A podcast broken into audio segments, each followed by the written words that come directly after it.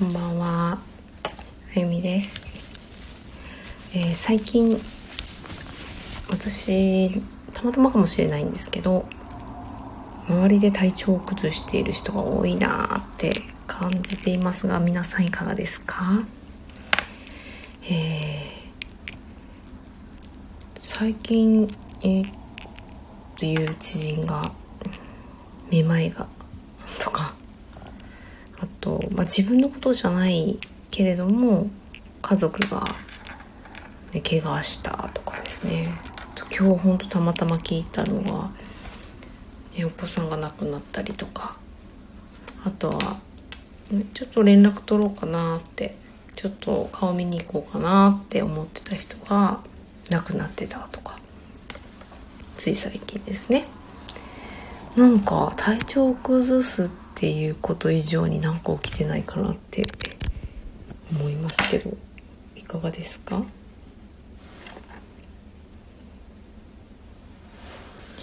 ね皆さんがね体調を崩す時ってどの時だろう？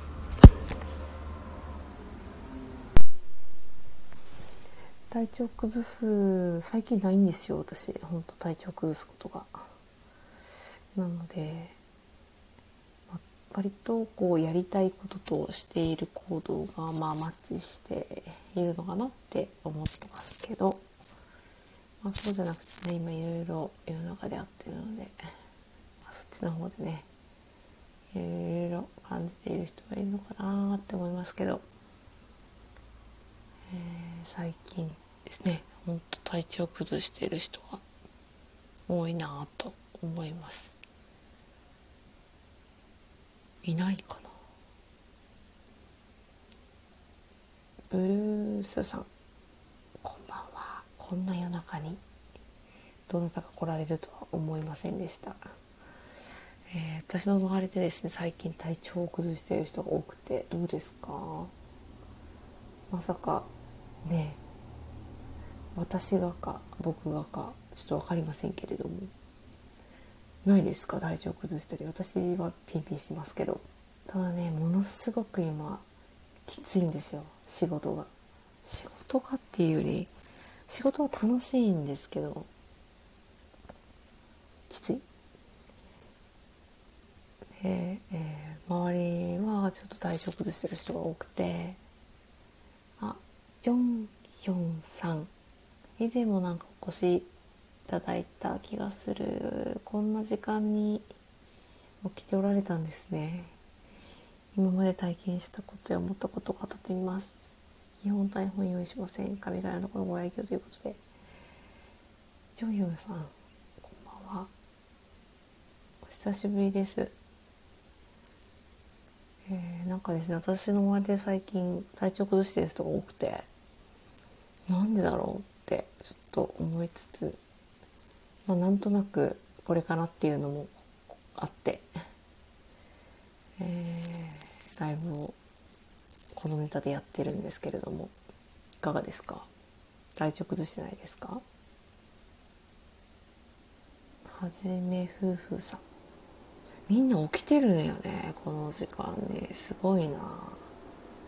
疲れてるのに寝れへんです。お久しぶりです。そうですね疲れてる。交感神経優位になってますね。私はもう本当に最近気絶級で寝るんですよ。気絶級で、うん、最近ちょっと趣味であの浴衣で寝てるんです。着物着て。この着物のこうもう効果って言ったらねなんか多分薬薬家法に あの触れるとそっか言われそうだけどめっちゃ着物着て寝ると気絶するぐらいに寝れるんですよ。これも理由があって、ね、でも男性ですかねジョンヒョンさんは。なかなかいいところに引っ越したんでエースにいいですね。どこに引っ越したんだろう。私も引っ越ししたいんですよね 正直。引っ越ししたいというかちょっといろんなところに住みたいってちょっと思っててちょっと考えてることがあるんですよね。浴衣絵ですね。そういいんですよ。浴衣欲しくて。浴衣が欲しいんですよ。あんまり物欲ないんですけど最近。でも浴衣は欲しい。めっちゃ着物が欲しいですね。リアルに。でもなんか割とやっぱりこう気合い入れて買う値段のやつが多くて。でもねいいんですよね。肌触りとかやっぱ昔の人すごいですよね。今でも作れる人がすごい減ってていい着物をですね。ジンベエ来てます。いいじゃないですか。えー、ジンベエって大人サイズも売ってるんですかね最近。子供のは結構見かけて。買うけど。売ってるのかな？売ってるよね。売ってますよね。でも男性でそうですね。ジンベエの方がまあ着やすいですかね。いいですね。ジンベエっていつからできたんだろう？着物と同じ感じでこ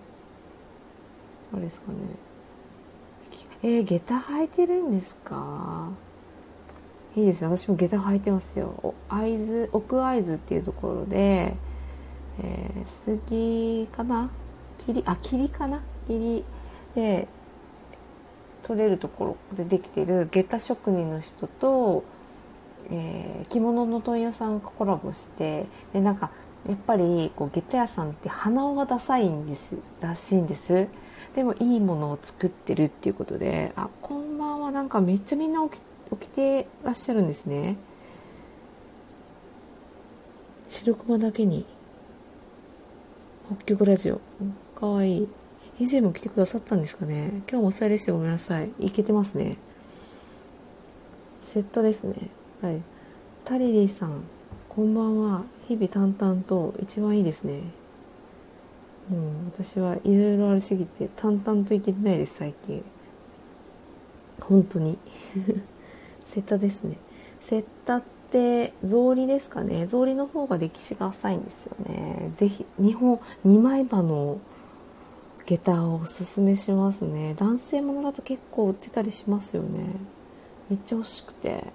あのゴムが貼ってないやつおすすめですね。ゴムが貼ってないやつ裏で。今度私一本一本ブレードって知らないですよね。一本ブレードっていう下駄があって名の通り歯が一本なんです。なんかあのなんだあれ。なんだっけあの鼻の長い。天狗か。天狗が履いてるやつ。一本ブレードっていうなんか体セラピストさんとかが最近自分のサロンとかでお客さんに履いてそれを履いてもらって体を整える時のなんかまあツールとして使ってる方とかもいるみたいでもうあれ乗っただけで自分がどんだけこう体が今どういう状態かっていうのが体感できる。一本ブレード足首はそう。だからあのまあね子供とかもあの転ぶ時にあいい転び方するねって感じる子はねなんかこう怪我しなかったりするんですけどまさに本当に転び方がもう転ぶ前提でいいんですよ乗るのは。最初はやっぱ慣れないんで。でもこう転び方をもう大人ともなると体の使い方がもう本当にバラバラで確かに捻挫しそうな勢いで。転ぶ？ただなんかその一番一本ブレードはあのそういうところも考慮してなんか作られてるみたいで体の動きを引き出してくれる作りになってるのでそんなに多分ひどい怪我はしないんですけどだからこそその前に乗るためのなんかこうレッスンみたいなのがあるんですよね。体をこう使うセッションみたいな。それが目的で一本ブレードっていうのがあるんで、まあ、ちょっと一発目からこう外化けでみたいなことはちょっとできないかもしれないですけど。でも乗れた瞬間のあのマスなんかこう体がこうと整ってリラックスした感じはないですね。緊張して乗ら乗れないんで。体が緊張状態では絶対乗れないのでてか歩けないので棒になってもパタンってこうね倒れるだけなんで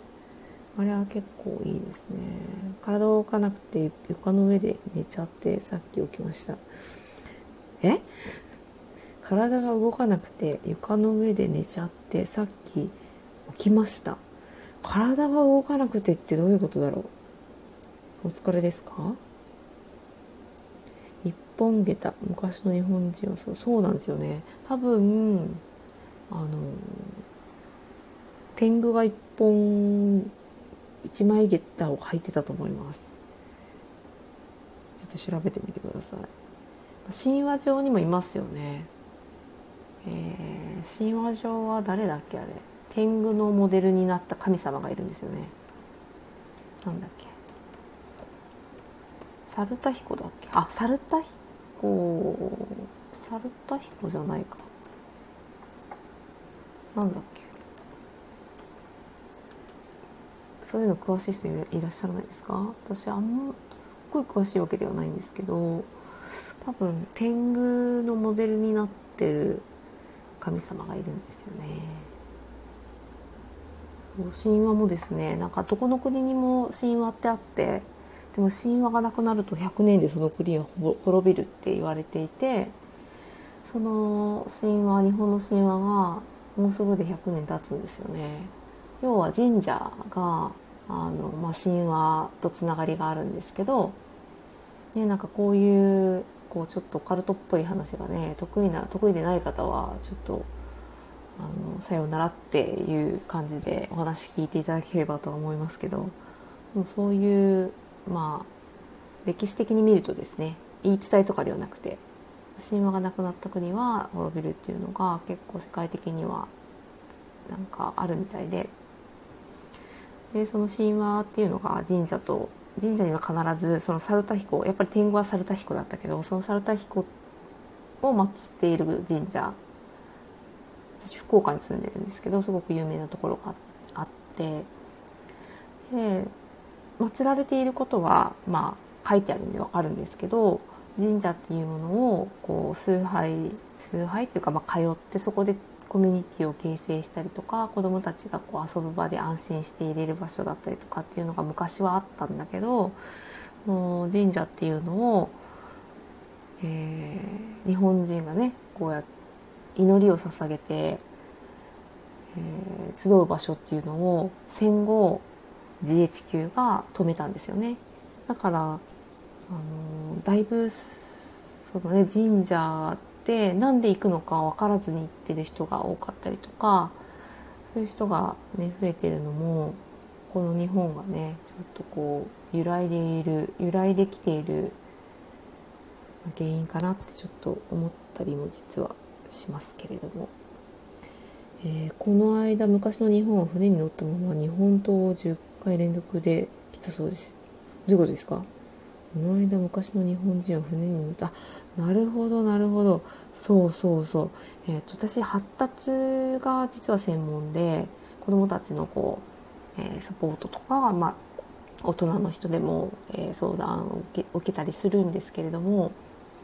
えー、体の成長発達にはこのバランス感覚ってすごい欠かせないんですよね。あとは目を閉じた時に自分がこうグラグラしないで立ってられたりとかあとは大体この辺にあるだろうなって手探りで、えー、物がつかめたりとか自分の体がここにあるっていう感覚を認識するその固有自由覚っていうのがあるんですけど、まあ、そういったものを研ぎ澄ましていくとあの目からとか耳から音とかのですね。目から入ってくる視覚的な情報を使わなくても、えー、体がちゃんとそうやってバランスをとって、えー、そうやってねなんかグラグラするような場所でもしっかり自分をこう立たせてどういうふうに体に力を入れたらいいかとかが分かってそういうことって本当に昔の方か簡単にできていたし、えー、女性でもあの俵を3個ぐらい背中に担げてたんですよね。体の重心をどこにこう持ってきてどうやって体に乗っけたらいいかっていうのが分かっていて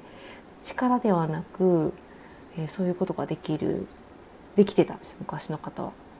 そういうのも写真で残ってたりとかするんですよね。今はもうぶっ潰れますよね。本当に。サルタコは確かに花がそうそうそうそう。サルタコは天狗のねモデルになっていてあれも神話から来てるんですけどでもねなんかちょっとねやっぱそういうの知らない人多いですよね。まあ、面白く伝えることで子どもたちがまた興味を持ってくれれば残っていくのかもしれないですけど結構最近はそういう発信してる方もいたりしてだからって言ってやっぱ子どもたちの生活の中に、えー、神社が色濃く入ってくるかっていうとなんかこう薄暗くて怖いみたいな逆に。とかなんか神社で遊ぶっていう感覚は本当にない神社集合ねみたいな、ね、コンビニ集合ねはあるかもしれないですけど神社集合ねは多分ないで、まあ、御朱印とかが大好きなおばあ様方がねあのなんかわけわからんで御朱印もらいに行くようななんかそういう流行りものみたいな側面があったりとかしてなんかちょっと変わってきてるなと感じるんですけどでもあそこってゼロ磁場なのでやっぱりこう電気の通りがいい分あのまあ、これはちょっと感覚的な話なんですけどそこの場の木の色がすごく鮮明に、えー、目の中に入ってくるような感じがして他はぼんやりしてるけどやっぱそこの映像はしっかり目に届くような感じがしてなんかこう立つと心地よいなって感じたりとかってないですか神社って。あれって体の中も電磁波とか電気が流れていてゼロ磁場っていうことは体にそういう外からの影響を受けないんですよね。家とかにいるともうパソコンとか、ね、スマホとかで影響を受けてえもうそういうのもね数値とかで測るとバッて出てきてもう分か分かりやすいものなんですけど神社はそれがゼロ磁場なのでこれもねちゃんと知らないと科学的なこと知らないとなんかこうねなんだろう本当オカルトの話っぽい信じるか信じないかはあなた次第ですみたいな話になっちゃうのであんまりねなんか最近ねこう大きな声ではねしないのかもしれないけどこれ普通に科学の話ですもんね。小さい頃神社で遊んでましたね。そうなんですよ。私もなんか年がバレる同世代かもって思っちゃう。神社で遊んでました普通に。結構普通だったと思うまだその頃は。でもそれでもやっぱり私も昭和生まれなのでそんなもんですかね。多分、まあ、遊ぶと言ったら公園か今の子たちは。もうギリ公園か。公園でもねベンチに座ってゲームしてたりとかね普通ですからね、ま、なんか真っ黒黒になって外で遊んでると逆に熱中症心配されてお外で遊ぶのやめなさいみたいなそんな時代なんで、ね、神社の鳥居くぐると空気変わりますね。そうなんですよ。ねなんか神社もそういう方角で建てられてたりとかやっぱ場所で本当はですねあれ今の人間だとちんと測らないとあの場所には多分建てれないんですけど昔の人はそれを感じることができて、えー、そこに建ててるんですね。それがまずすごいなって思うしその能力が本当にに人には備わってるんだけれどももうないものかのようになっていて本当に鈍感になってきてる人とあの異常なまでにちょっと感覚的なところが敏感になっていて苦しんでる人となんかバランスが悪いなって最近ねなんかこう発達のこれは発達の視点からなんですけど HSP とかねなんか自分のことを言って安心材料に使っている。でもあれは本当はとってもすごい能力なのでよく知ってバランス調整できるとかなり緩和することができたりあとはドンマ痛みとかにドンマになっている子だと、まあ、リストカットしてもね痛みを感じずにずっとやっちゃってるとか、まあ、ああいうのは本当にバランスを崩していて本人たちはとっても苦しいんだと思い思うんですけど本当にね何とかする方法お薬とかじゃない方法で提案してね食える方ばかりだといいんですけどどうしてもやっぱり医療とね簡単に結びついて薬漬けになっちゃうんですよね。それがちょっとねこういう本質的なことから子どもたちが離れていっているなっていうふうに感じるところの懸念事項ではあるんですけど、えー、家族に電磁波のことを話すとそんな生活できないと嫌な子をされます。そうですね。大体そんなパターンですね。知らないとそういう感じですかね。だからまあ知ってる人はがまあねやればいいのかなって最近はねかなり割り切ってますけど。でまあ電磁波はねあのアーシング結構ね、えー、できるんであの習慣としてやると、えー、健康度は絶対変わる。間違いなく。でやまない。なんて言ったって感情は電磁波なので体が出してる電磁波なのでもうこういうこれ言うともう大体ハテナマークが浮くと思うんですけど感情って見えないじゃないですか。でもあるんですよね。で悲しかったり、えー、嬉しかったりっていうものを感じているんですけどこの感じてるのって何かって言ったら電磁波なんですよ。これはもう科学的に測定すると感情によって電磁波を測定し分けることができるのでやっぱそういう情報とかもね日本に結構ないんですよね。だからこそすごく、まあ、電磁波ってあの身近なものであって、まあ、ちゃんと知っとくことがとても重要だなと思いますけどただまあ、まあ、知っとくぐらいでそれでむっちゃ不健康になるから息苦しいって生きづらいって思うんであればあのもう無視してハッピーに生きた方がよっぽどこうプラスのエネルギーが出るかもしれないですけどそうは言っても多分病気したりとか悲しかったり不安になったりしてると思うんですよ。そういうことが少し緩和されたりとか子どもたちで言うと単純にお熱症がなくなったりとかあのアトピーとかああいうかゆみが出るような症状が減ったりとかもうかそういうのと結構関連してるからですね。知らないだけで。で多分それをこう経過としてなんか見たことがないので本当かなってやっぱ思っちゃう。自分の過去の経験でないことはみんな信じないっていう風に体はなってるので。だからやっぱそこはね、仕方ないのかなって最近は思いますけどね。だからもう気づいてるだけでラッキーって思って自分だけでもなんかやったらいいと思いますね。レンジャー。うん。特に高周波と低周波でね分けて対策をする必要があると思うんですけど高周波になってくるとあれですよね w i f i w i f i はあのこの感情と同じちょっと部類の電磁波になってくるのでえー、感情がですね高ぶってこう、まあ、ちょっと興奮状態とは違うと思うんですけどなんかこうプラスのこう気持ちをが湧いた時のこう感情がバーって出た時の情熱みたいなエネルギーをすごく出す人が、まあ、例えば講座されてたりとかその会場内で一緒にこう話してると電波のこう通りが悪くなる電磁波って上から上書きするので w i f i がね 飛んでるのをこう上書きしちゃってこうなんかつながりが悪くなったりとかそういうことってあるんですよね。それはもう、まあ、当たり当たり前のことというか起きて当たり前のこと。うん HSP って病気はないんですよね。どんな感じな人なんですか high sensibility person ですよね。なので、まあ、そのまま直訳すると感じやすい人っていうか、で、えー、まあ、特に不安によく駆られたりとかいろんな人のその感情も自分のことではないのに受け取ってしまう感じ取ってしまう、まあ、ある意味ちょっと能力っぽい感じに聞こえるんですけど、えー、本来であれば情報って、えー、音もものすごく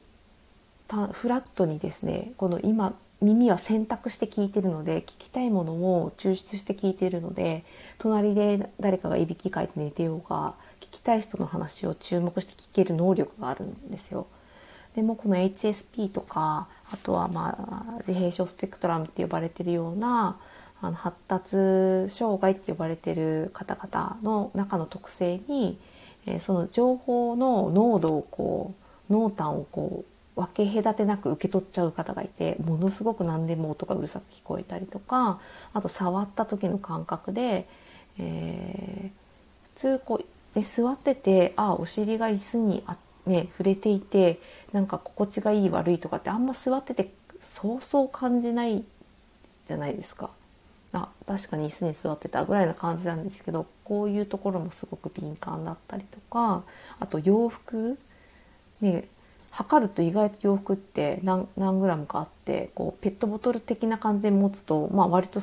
あるなって思うけど着ちゃうとそんなに多分感じないんですよね。感じてたら重たくて着れないでもそういうものを重たいとかすごく心地が悪く感じたりして、え洋服は着れない子とかって普通にいるんですよ。そういった感じで自分っていうのと他者っていうのを分けて考えたり感じたりするっていう能力が人間にはあるんですけどそこがあの何らかのあの影響でバランスを崩したりとか、まあ、赤ちゃんの時子供の時の過ごし方でそこをちょっと発達発達する時にあと一息発達させてあげると少し緩和したりとかするんだけれどもそこがそのままで大人になってしまっている方とかは、え、受け取りやすいような状態ですかね。だから不安が不安感がかなり強かったり。で不安感はもう生存欲求のところに関連してくるのでもう本当に赤ちゃんが生まれる寸前の時に生きるために、えー、必要なところを担っている脳のところがあのもうちょっと育っていくとだいぶ変わってきたりとかっていうのも本当にね分かっていることなんですけどなかなか一般的な情報ではないので、まあ、そういった視点で私は発達っていうのをね伝えていくとよりこうその能力を感じられる人が増えたりとかそれをねマイナスに捉えるんではなくて人生をこう良くするためにその能力を使えたりとかえー、そこをコントロールしたりできる人が増えるんじゃないかなっては思っているんですけれども、えー、引っ越した先は井戸水でめっちゃ冷たいし髪の毛がサラサラになりました。上水道ばかりの生活やったらこんなにじゃいいですね。井戸水と山なんですかね。山の湧き水はもう相当いいですよ。井戸水井戸水どこかな。福岡だとある地域は井戸水なんですけどね。浄水はねやっぱ塩素とか他のがね重金属とか結構入ってるし髪の毛がサラサラになったっていうことはなんだろうな。水の多分粒子が結構山水ってこう地下にえー、あってこう湧いてくるじゃないですかで井戸水になるんだと思うんですけどその時にこう石にガンガンガンガンガンって水の分子がずっと当たり続けるんですよ。で山のその湧き水とか飲むとまろやかに感じたりとかあれミネラルの成分だけの話じゃないんですよね。で水の分子が雪印のマークみたいに凍った後にこう綺麗に結晶状になるってあれどの水も凍らしてあんな風になるわけじゃなくってぐちゃぐちゃぐちゃってなってるこう構造的にあの小さな小さな水の、えー、粒子をこう見ていくとぐしゃぐしゃぐしゃってなってるやつと綺麗に整ったやつとあるんですよね。でその綺麗に整ったやつはその山の水要はこう水を流れてくる時にずっといろんなものにぶつかりながらぶつかるとそれで整っていくんですよ。でこれも科学的なことで証明されている話ですがあの雪印のマークみたいに綺麗にあの整うんです。だからすごくまろやかに感じたり、まあ、髪とかに触れるとサラサラになったりとか水って本当に水でしょって感じなんですけどすごいと思うし、えー、まあご存知かもしれないですけど情報を記憶できる物質の一つで結構安定して、えー、情報を転写することができるのでもうこれをねなんか分かりやすく説明するのがちょっと難しいんですけど水は本当にいろいろなことができるのでもう本当に薬よりも何よりも体を良くするのには十分に力を発揮してくれると思う。最近私のマイブーム水。いいですね。浄水ばかりの生活だから本当ですよ。私も浄水引いてますけどもう正直こう浄水器に通さない水は昔はね飲んでたなって思いますけど飲めないしお風呂もね今は通して入れてるしなんならねどこの水道もそういう風にしたいなって思うけど子供たちに浄水道の水と、えー、家でつけてるその浄水器のお水飲み比べで同じコップに入れてクイズとか言って当てっこクイズするんですけど一発でわかるぐらい味違うんですよね。まあ、美味しいからみん、ね、うちの子供たちも主人も、えー、そっちを飲んでくれてますけどどうでもいい人はねさっきの電磁波の話じゃないですけどどうでもよかったりするんでですね、HSP ってそんなことなんですね。教えてください。ありがとうございます。いえいえその感覚少しわかると思います。みは他の人より自分は優れていると思います。そうあの不得意得意右左でも右耳は、えー、得意不得意あったりとかしてで特にこうストレス感で、えー、自分が得意とする方ですね。手が右利き左利きがあるように耳や脳や目にも全部利き利きっていうか優位性があってでストレスがかかるとあの優位性じゃない方は全部シャットダウンして動きにくくなってかつ優位性の高い方も、えー、70%がシャットダウンするんですよ。でまあこれは極限状態なんですけどでそういった時に、まあ、脳がシャットダウンするので左側がシャットダウンすると右半身の、まあ、首から下のあのパーツはシャットダウンして、えー、左逆が逆だとまた逆が起こるんですけど多分耳が得意っていうことは多分そうストレス感になって耳は多分残る機能なんじゃないかなと思います。でどっちの耳から聞けるかっていうのも実はあったりしてなんかですね一生懸命聞く時に目を閉じてそ音の方向に顔をこう傾けてたり耳をですね向けてたりとか無意識でやってるので気づかないかもしれないですけどそういうこともあります。左耳を前に出して目を閉じて一生懸命聞いてたりとか。で目が得意な人はもう本当に目ですごく注目してで見やすい方の目でやっぱりこう見てたりとか視力だけの問題ではなくてですね。右左。でうちの息子はあのちゃんとそれあの測る方法が実はあってあの調べる方法があって息子はそれを調べてるんですけどやっぱり私がちょっとね不機嫌になってというかこうなんかこう怒っちゃうようなことをしてちょっと今から怒るぞみたいな雰囲気になると、えー、やっぱりこう話は聞いてほしいので、えー、まあ冷静には話すようにしてるんですけど右から話をかけてあげた方がしっかり聞けて混乱状態にならなかったりとかだからそういうことをねなんか知ってると結構ねなんか子育てにも役立ったりとかするんですよね。だかだから右耳は他の人より自分は優れていると感じられるっていうことは多分脳脳のパーツでいくと右右が優位脳だったら左半身の機能が残るんで、まあ、ひょっとしたら脳と耳は右左が逆っていう考え方推測ですけどねこれは。で、えー、まあちょっと追い詰められた時自分がこう、まあ、上司からバーってこう高圧的に怒られたりとか、まあ、ふんって感じの上司だったらねもう耳ちくわでね聞き流せるかもしれないですけどなんかすごく自分がプレッシャーにを感じる環境で、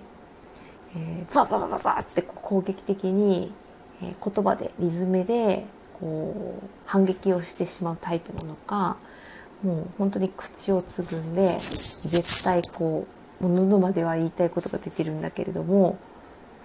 立場的に言わないではなくて言えなくなる。でもうどっちかっていうともうそこの場所からこうもう立ち去り立ち去らない限りもう本当に身動きが取れなくなるような状態になる人は右脳が優位なんですけどどっちですかね。左が優位の場合は攻撃的に結構言葉でリズムでバババババって言っちゃう。追い詰められた時ですね。もうだから追い詰められたことがない人は想像できないんですけど本当は別の方法で撮るんですけど問診で撮る時はねそういう案内をするんですけどでそれで右左が決まると耳は多分逆ですね。山水と地下水やと思います。今は今職場で猛暑やから水浴びしたら髪の毛サラサラってなる。せっかくパナソニックユニティ買ったのに使わへん水ってこんな大事なんだって。そうなんですよ。そのね体感覚がですねすごいありますね。体感覚ある人って右なんです。右脳なんですよね。右かな？右かな？今目をつぶって耳 耳耳で聞いてる。左か。じゃあ今の状態でのプロファイルを取ると、えー、右耳で聞いててそでも私のこの話がめっちゃストレスではなければその追い込まれるようなストレスかではなければもともと右が優位性があるのかもしれないですね。で結構感覚的に感じやすかったりこう体験的に、えー、なんかやってみて分かるっていうことの方が好きな人なんかこう説明されて納得して始めるっていうよりはもうとにかくやってみようみたいなタイプの人は右の方が多いですね脳は。びっくりしました。そう。嫌な上司には反 撃しますね。ああどっちだろうな。あ嫌な上司にもう精神的にすっごい追い詰められている時にリズムで反撃するのかまああのちょっとムカついてるぐらいだともうこう言葉でねなんか喋って、えー、言えちゃうのかちょっとそこら辺がですね筋反射って言って体の筋肉の張力こう力の入りしっかり入るか入らないかっていうのを見て、えー、取るんですけどそのどっちがね得意な方かっていうのは。でもなんとなくこれは推測ですけど右左左の腕左の腕右耳っぽいですね。で目は、えー、三角形を作るんですよ手でちょうどですね10円玉がポコって入るぐらい手のひらをこう人差し指と親指で L 字型にしてこれをこう合わせて両方の手を親指からこう合わせていくとこう三角形のこう小窓みたいなの作れるじゃないですかだんだんこう狭めていくと。分かりますかね？分かりにくいかな。手をこう揃えて、えー、人差し指と親指この L 字型になってるのをそれぞれ作ってこう両方の手をだんだん合わせていくと、えー、三角形をこう作ることができるじゃないですか。なんかこうバレエでいうトスみたいなこうトスを上げる時の手をこうくっつけると三角形になってだんだんだんだん小さくそれをね隙間をしていってちょうど10円玉が入るぐらいの大きさにするんですよ。で部屋の中を見渡して時計とかが多分一番いいんですけど動かないものをその三角形の中に入れるんですよね。で両方の目で見えるようにその小さな小さな三角形の中に入れて右目をつぶります左目をつぶりますどっちの目が開いてる時にその入れたものが見えるか。で、えっと、その三角形は顔からえ、20センチぐらい離してくださいね。20センチぐらい離したところに置いて、えー、その小さな小窓の中に、えー、部屋の中で動かないものを目標物として、え選んで三角形の中に入れて両方の目で見る両眼視で、えその三角形の中に入った状態を作って右目を閉じます。左目を閉じます。どっちが空いてる時に見えるか。それが聞き耳です。聞き目です。私は右なんですけどね。えー、えー、これ何て読むんだろう。沢ケ匠さん。すごい名前ですね。確かにね。ありがとうございます。皆さん起きてますね。そう。今はですね何の話したんだろう。体調がね悪い人多いなっていう話から体のことをもっとしもっとこう知ると面白いよみたいな話になってますけど今は自分の目がどっちが効き目かっていう話をしていました。ね、これだけですごく左目でした。左目か。じゃあ、左のを右目、左目か。そうすると多分耳の方が優位になるはずですねやっぱり私は右ああタリリさんはどうですかねその混乱するぐらいこうストレスをバッてこう特にこう恐怖を感じるようなストレスを、えー、まあ、小さい時にね初めてこう先生から怒られるとかなんかね悪いことをしてしまったのが見つかりそうになる時とかバババババってこう言い訳をするようにリズムでこう言葉でこう対処してしまうのかもう本当に喋れなくてもう石のように動かなく体がなっちゃう。どっちなのか。あ手は左なんですね。これは修正さそう左利きの人って基本修正されて右はあっても修正されて左はないんでそうすると脳が左で目が左で耳が右で手が左であと足がどっちかですね。足は、えー、階段を上る時の足だったり、えー、前に倒れそうになって一歩出る足が利き足です、えー、タリリさん言い返すんですね。ちょっとこうロジックの左側の脳のことをロジックのと呼ぶんですけどロジカルの語源から来てるんですけどこう物事をこう論理的に考えるのが得意な方かな。でこれで目との関連でもし左で目が右が得意右右目だったら右目が優位だ優位性が高かったらストレスがかかると目だけがこう30%ですけどかろうじて動くっていうことになる左目が利き目だったら脳は反対側を司ってるので苦手な方が右っていうことになるので左側の目や手や足は全部シャットダウンされちゃうのでそっちが持っている得意なことはできにくくなっちゃうので、まあ、自分のねこう優位性を知っとくとストレスがかかった時にどこを頼りにして情報を取ったらいいのか混乱状態になるはずなので耳で聞いて何とか理解できるんであればもう本当に耳に集中してかつ他の部分がストレスから復活するような行動をとれば早い早い段階でその、まあ、怒りだったり不安だったりそのパニック状態から、まあ、本来の自分を取り戻せるバランスが取れる。もともとこう、ね、そんなに怒ったりストレスを感じてない生活をちゃんとできてるはずなのに、えー、まあ、ムカつく上司の話を聞いてイライラする自分から早く脱出できるっていう。でその時に一番ベストな選択を取れる自分になれるっていうねこう聞き優位性を知るとすごい面白いんですよね、えー、足はシュートは右パスを振りキックは左ですね。そうなんですよ。こう、えー、今現在だとそういう風に使い分けられるんですけど、えー、無意識の状態でパッて押されたりするとどっちかが必ず前に出るはず。で分からない時は近反射といってあなたの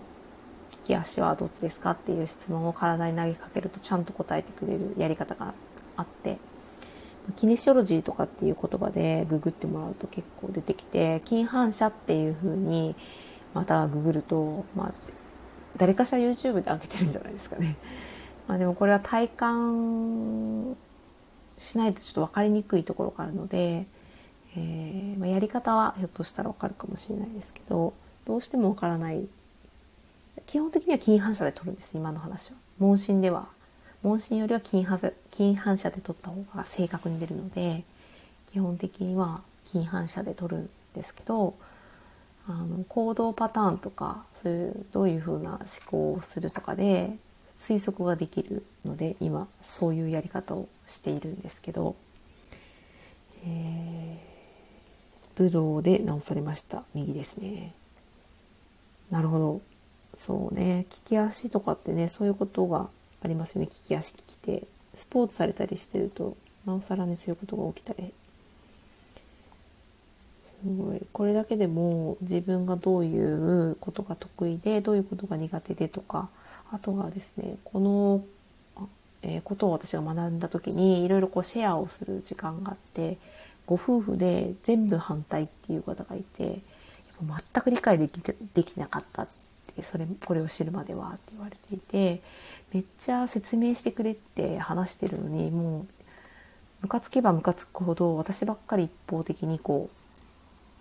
ね、言葉で責め立てて旦那はもうピクリとも喋らないんですとか言ってでもこの今のやつをやると奥さんが左でご主人が、えー、右のが優位性高いっていう全然こう真逆の真逆って言っても2つしかないので、えー、違った、えー、脳の優位性を持っていてもうずっと喧嘩が絶えなかったってもう離婚しようかなみたいな分かり合いなすぎてっていうなんでこうなんだろうって。でそこに脳だけじゃなくって目や手や耳や足の優位性も結構行動パターンとか思考とかで分かれていくんですよ。また手が右だからって言って右利きだっていう動作的なことだけではなくて、えー、どういうことが右利きの人は得意だっていうのが行動的とか感情的とか、えー、思考的思考のパターンとかそういう物事を解決する時のやり方とかですね、えー、そういったのもあのすごい何万人っていう人のデータを取ってやった脳科学が専門の方がですね研究で出してるメソッドなんですけどこれそういう見方があるんですよ。まあ、これは統計学なので、えー、まあ、そういう神経系が得意の得意な、ね、研究者の人がやった実験結果みたいなもんなんですけどやっぱちょっとでもこういうのを知っとくと生きやすい人生が生きやすいなって思ったりしていてでさっきの思考とか感情とか行動パターンで、まあ、無理することがないのでやっぱり病気にもなりにくいなって感じるしだからこそね今日タイトルで「体調崩してる人いませんか?」って私めっちゃ多いんですよね。体調崩すってことはやっていることと思っていることが違うっていう簡単に言うとまあこれも科学的にそれが起きるっていうことがもう証明されてるんですけどね、だからこそであとはかつ今太陽のエネルギーがあのフレアっていうなんかふわふわふわってこうなんですかねこう火のこう柱みたいなのがふわって出るあの太陽フレアってやつですかね。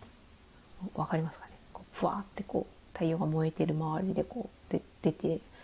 あれがもうここ数年ではないですね数百年だかちょっと具体的な数字忘れましたけど本当に何十年何百年ぶりにものすごくこう今出ている時期みたいであれも、えー、暑さっていうのがあるってことはそれはエネルギーなんですよね。あのご飯のキロカロリーと同じでエネルギーがあるんですよ。エネルギーがあるものっていうのは熱があったりとか、えー、するんですけどそのエネルギーっていうのはまあ科学的に見ると素粒子っていうは小さな、えー、分子のまたまたちっちゃなちっちゃいやつですね。そういうものの集合体なのでその電子が動く時にすごいエネルギーがあるってことは電気がすごいんですよね。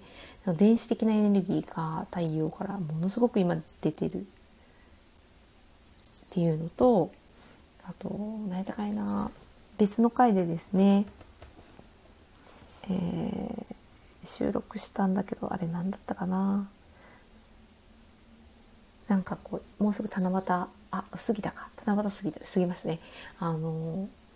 星のこう集合体みたいな。あフォトンですね。フォトン。光のこうフォトン体っていうのが光の光子のことフォトンって言うんですけど、まあ、もちろん光もエネルギーで、えー、電気的なエネルギーすごい持ってるんですけどそれがベルト状になっているところを今、えー、太陽系が通過してるんですよね。でそれもすごいエネルギーを地球も浴びてるしも、まあ、太陽系自体が浴びてるのでそれが今通過してる最中でもうちょっとしばらく続くんですよ。多分これ調べると普通に出てくる話なんですけどフォトンベルトと太陽フレア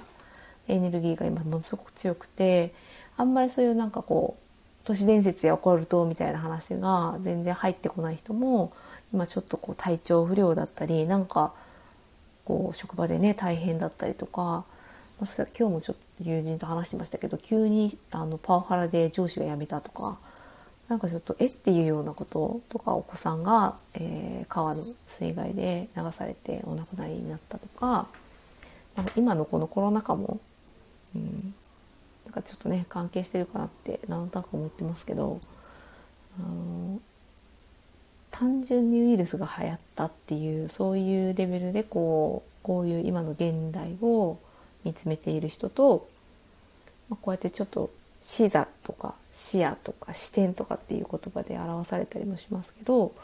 ちょっと違うところのフィルターを通してみることで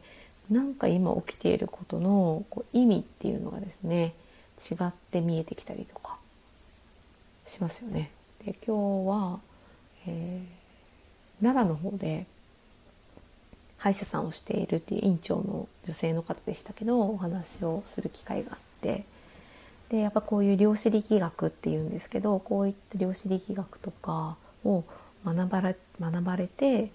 でやっぱり医療の現場ってこうどうしても治らないことがあったりとかあとなんでやっぱりこの治療をやっているんだろうっていう疑問や、まあ、不満に近いようなそういうところにやっぱ行き着く先生多いと思うんですよね。でそれを、まあ、保険診療という世界の中でやっぱ囲まれてるのでそのやり方じゃないとお医者さんは儲からないようにできているからその治療法だったり薬だったりを手放せない生活していかないといけないからだしそれをずっと教えられてきてるのでその方法でしか治すっていうことを捉えられない。治すのは体の能力なので薬でも何でもないんですけどその今日、えー、お話しした歯医者さんの女医さんはそこにやっぱりきついてしまってでロシアとかドイツは量子力学を使った、まあ、体をこう検査するような機械っていうのを、えー、作っているんですけどそれをまあ、自分のサあのクリニックに導入してで歯って結構まあ対処療法の真骨頂みたいな穴が開いたから埋めますみたいなんですね。元に戻すことはできないっていう概念のもと再生する感じ形を。なのですごくやるせなく感じる歯医者さんって多くて。これはたまたまかもしれないですけど私の周りにそういう歯医者さんが多いだけかもしれないですけど本当に歯医者さん辞めたい歯医者さんとかあのもう保険診療はやめていて他のやり方で、えー、こう歯の症状と向き合っている先生とか私が行ってるところはそういう感じなんですけどその女医さんも、まあ、その治療と言われているその埋めたり削ったりをしないわけでは多分ないと思うんですが根本的に歯がそういうふうになったのはっていうふうに考えれる先生なんだろうなっていうふうに今日話をしてて思ったんですよね。でそのロシアでできてる機械を入れて、えー、診療していて、まあ、かなりあの地方からその機械を使ってし診断してほしくて来られるっていうふうに話をされてましたけどもうねやっぱ医療が一番今そこから遅れていて特に利権が絡んでいるのでもうですねあのしょうもないなって正直思いますけどあのしょうがないもうしょうがないなってしょうもないしょうがないなって思っているところなんですねそこの医療に関しては。だからもう一人一人が本当にしっかりした知識を身につけて本当に病気になると人って不安になるっていうより不安になるから病気になるんですけどね本当はね逆なんですけどあのそれにすら気づいてなくって、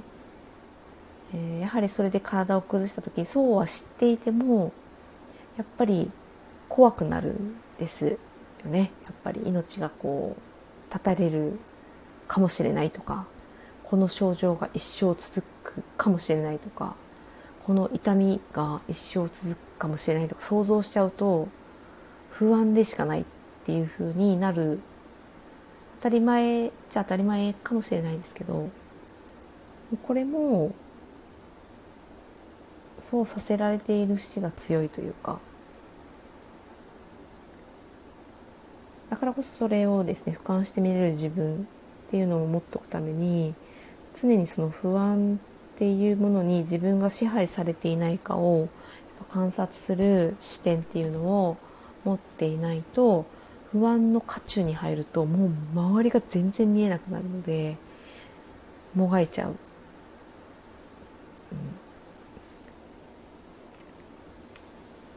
からコロナのね茶番だって思ってる口ではねあんなのって思っててマスクしたりしてる人もいると思うんですけど実際じゃあまあね PCR も私はね、うん、どうだかなって思いますけど、まあ、お医者さんがねそういうふうに言った瞬間に自分の心心がどう動くか私は娘がちょっとね先天性の、まあ、心疾患を持っていて手術をしているんですけどやっぱりそれまでは元気だと思ってたんですね。でなんか4ヶ月検診の時にいきなり言われてもうすぐ大学病院紹介状書くんでもう明日にでも行ってくださいみたいなもう本当にその時のあのさっき言ったよねあのものすごいストレスがかかった時にあなたはどうなりますかっていうもうフリーズですよね。もう私は全部右のプロファイル持ってるので片方がやられると全部止まるっていうプロファイルなんですよね。で動けなくなる。で左の人はバーってね言っちゃってまだ言えるんですけど右の人はもう貝のようになってしまう。体はものすごく硬くなるし動けないしっていう風になっちゃうんですけどその状態にまさにやっぱりなりましたもんね。でそれはもう体昔狩猟時代にライオンがそばに来るともちろん当たり前のようにそれは発令されてで死んだふりをするっていうね動物たちよくいるんですけどもあれは生存するための最終手段の行動なんですよね。それも脳にプログラミングされてるんですけど、まあ、私も右の特徴としてそういうちょっとフリーズっていうのがね不安と恐怖が強すぎるとフリーズするっていう特性を持ってるので本当にするんだなって思いますしだからこそそうなるかもしれないっていう自分を知っとくだけで全然こう生きやすさが変わるしもしそういうものに出会った時にあフリーズしてるのって気づくことさえできればまだ対処方法あるんですよね。起きることは当たり前で体が自分の体を守るために起きてるのでそこを変えるっていうよりもその後どうするかを知っておくっていうことがねすごい重要なんですけどスニーカー海坊主さん。ちょっと熱弁してましたすいません。僕はスニーカー海坊主さんなんですね。何から来てるんだろう。シーモンスター。すごい面白い。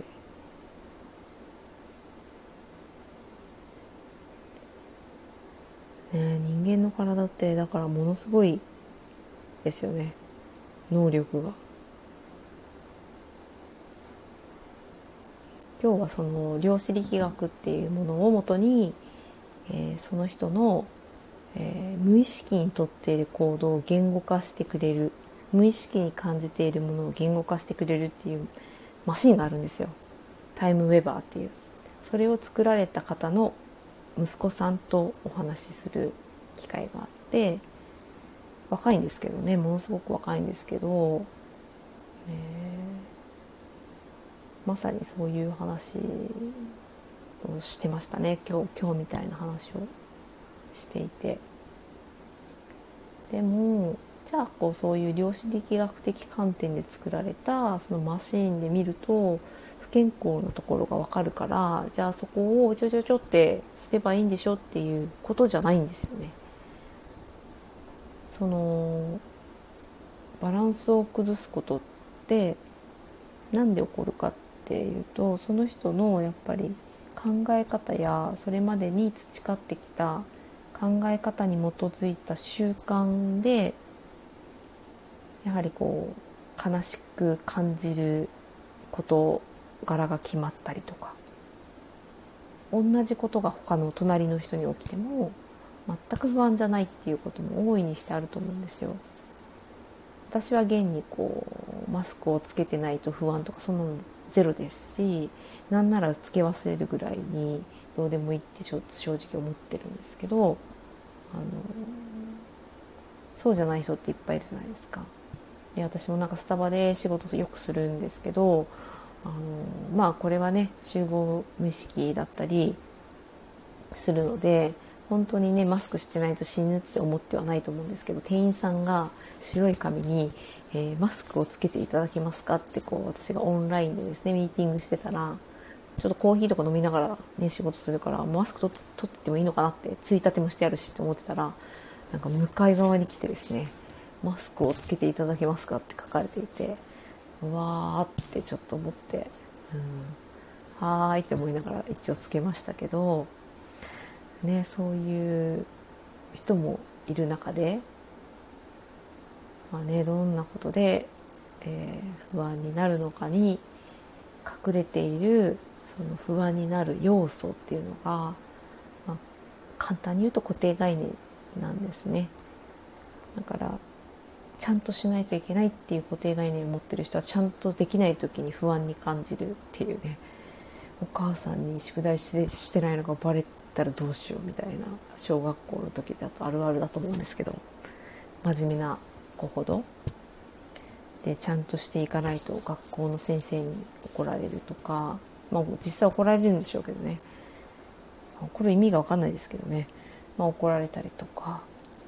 でそこが正しい答えが書かれていないといけないとか思ったりとか、ね、そういう固定概念がだんだん見えてくるんですよ。外に出る時は服を着ないといけないとか。時間も概念ですからね。誰が作ったのって人が作ってるから概念なんですよね。そういったものを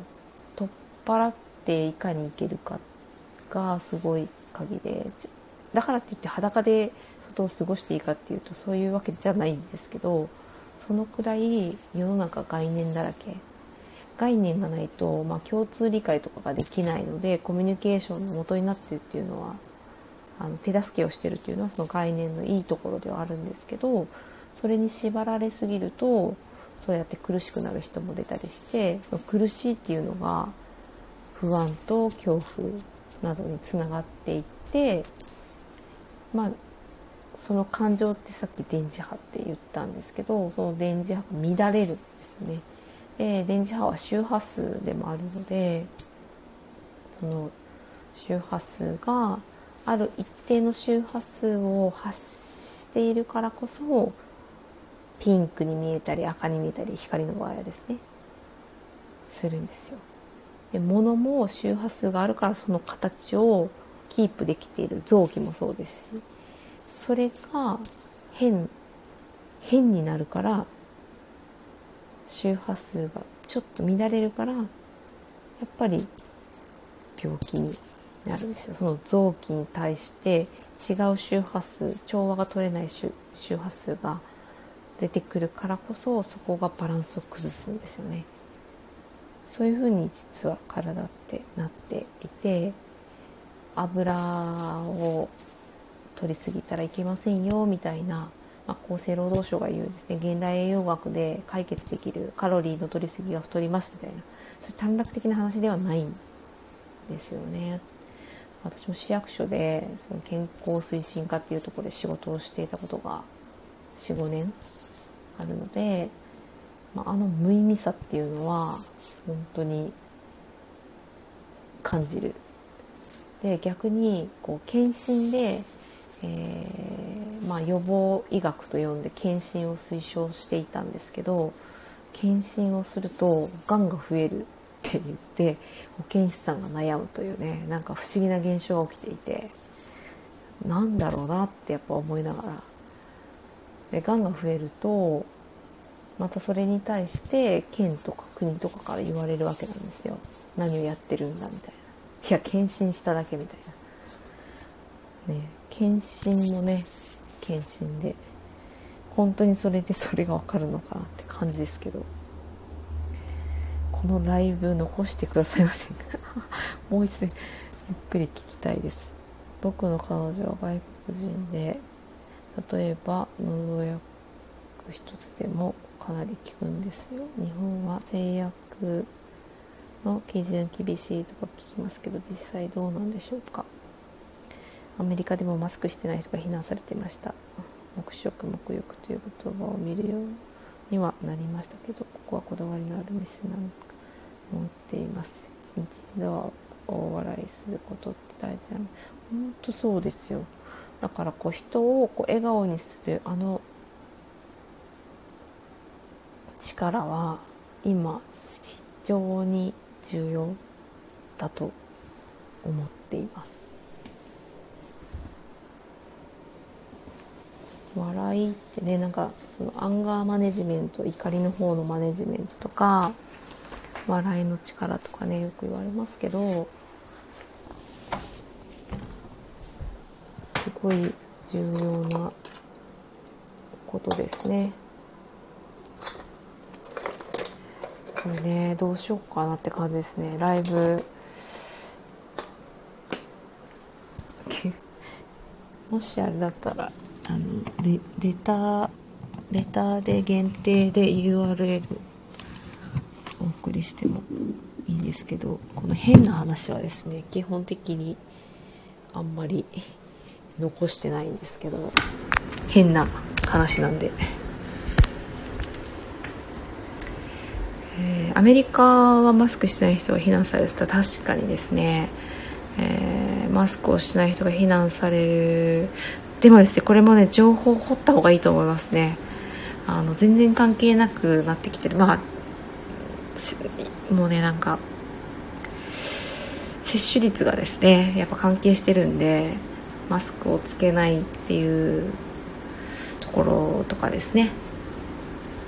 うんこれはちょっとアメリカでも数々こういう世の中がなぜこうなっているのかっていうのを知ってる人が多いのでトランプさんとかもねなんかちょっといろいろ言われてますけどそうですね。これもちょっと情報を、まあ、あるある程度正しい正しいことを言って正しいっていうのが世の中、ね、言葉でいいのかどうか分からないですけど、まあ、割と事実に近い、えー、ことを言っている情報を取りに行けるようになっておく必要があるのかなってあとそういう人とつながる、うんえー、話を聞きながらのコメなのでバラバラな日本語でごめんなさい。いやいや全然もうもうこんな話にですね。こんな真夜中に コメントしてくださるだけで。ありがたいです。なかなかねこういう話をこうどこででもできないので夜中するって決めてるんですけど。本当はね、こういうのに気づいてくれる人を増やすために、私はこの発達っていうことを切り口に、えー、まあ、まずは、発達っていうと、子供さんを持つ親御さんとかがよく、えー、興味を持たれるので、まあ、お母さんが知ると家庭が変わると思ってるんで、まあ、そういう風な切り口で、えー、伝えていきたいなとか思うんですけど、マクドナルドのスマイルジェンが最近ないです。え、どういうことですか？笑顔が店員さんにないってことかな？いや、この間本当にどうしても Wi-Fi をお借りしたくて、で、本当行かないんですけど、どうしてもその時に、えー、お借りしたくて、ちょっとだけ寄ったんですけど、マクドナルドの店員さん、昔はもうちょっとなんか、前はね、もうガンガン行ってた時期もあったので、えー、今とは違う時期もあったんですがこの間行ったらもう本当に子供が子供がいたんですけど聞かせたくないぐらいこれなんか準備したら誰？みたいな。なんか公開処刑みたいな指導がされていて。多分上司の人がねなんかちょっとこうバカにしながらこの準備したやつ誰だよ？みたいな感じでもう本当になんかカウンター越しのお客さん私いるのに聞こえるように何回も何回も言っていてそれ聞いた聞いた瞬間にすっごい具合悪くなって本当になんかねストレスが溜まってんだろうなってま単純に思いましたけど狭い空間にお客さんそんなにないのに56人もやっぱスピードで回さないといけない時がやっぱりマクドナルドとかあるからやっぱり人数をすごい下げるっていうことができないんだろうなっていうふうに思いましたけどやっぱ狭いところに動物とかでもそうですけど入れ込まれるとストレスがかかるんですよね。だからまあもうそういうストレスとあのこの今の世の中のストレスとなんかこう象徴しているようななんかそんなクルーさんたちが多くてなんかね笑顔を売ってたあのマクドナルドはどこ行ったみたいな。だからこっちはもう優しく対応して私のねなんかついてレジしてくれた方でだけでもこうちょっとねあこのお客さん優しくてよかったなって思ってもらえるように一生懸命こうちょっと気取りましたけどちょっとやっぱ難しかったですね。えー、奥のあの上司のクルーさんは叫んでばっかりでだからもう私はもう10分と入れなくてそこの場に、えー、もう帰るのって子供たちに言われてたまにしかたまにっていうか本当に初めて連れて行ったぐらい下の娘はだったのでもうちょっとねやっぱ通りすがりに見るもんだから行きたいなってちょっとねやっぱ子供なりに思ってたみたいでワクワクしていったらなんかお母さんがすぐ帰るって言ってみたいな。なんでなんでみたいな。い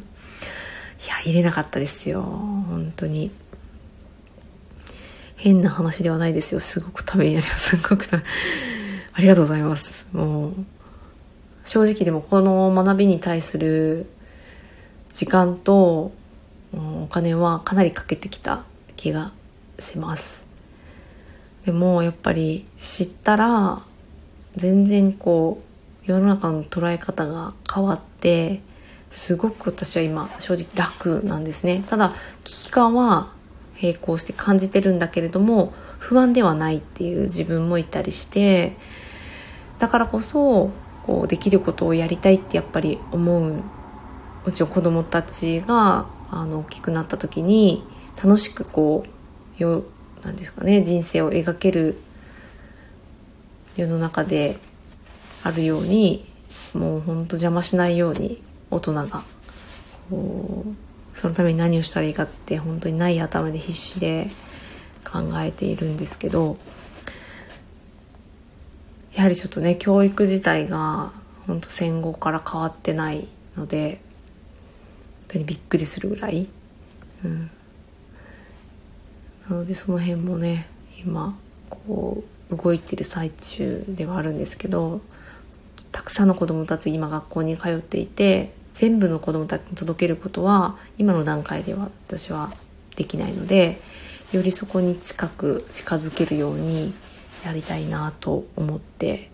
今ねなんかフィンランドで教育関係で携わってきた、えー、若い先生ではあるんですけど日本に戻ってこられている方がいて、えー、来月再来月か10月にちょっとお会いしてですねこういろいろ今後プロジェクトも地域とね連携してそこで教育を日本島だからこそできるちょっと南の方の島のねなんか学校と教育委員会と携わって国と連携してやって今やり始めていらっしゃるんですけどそこにちょっと行って、えー、いろいろ話をしてこようかなって思ってるんですけどやはりもうそうなってくると、まあ、資金力とかですね私もフリーランスになりましたけど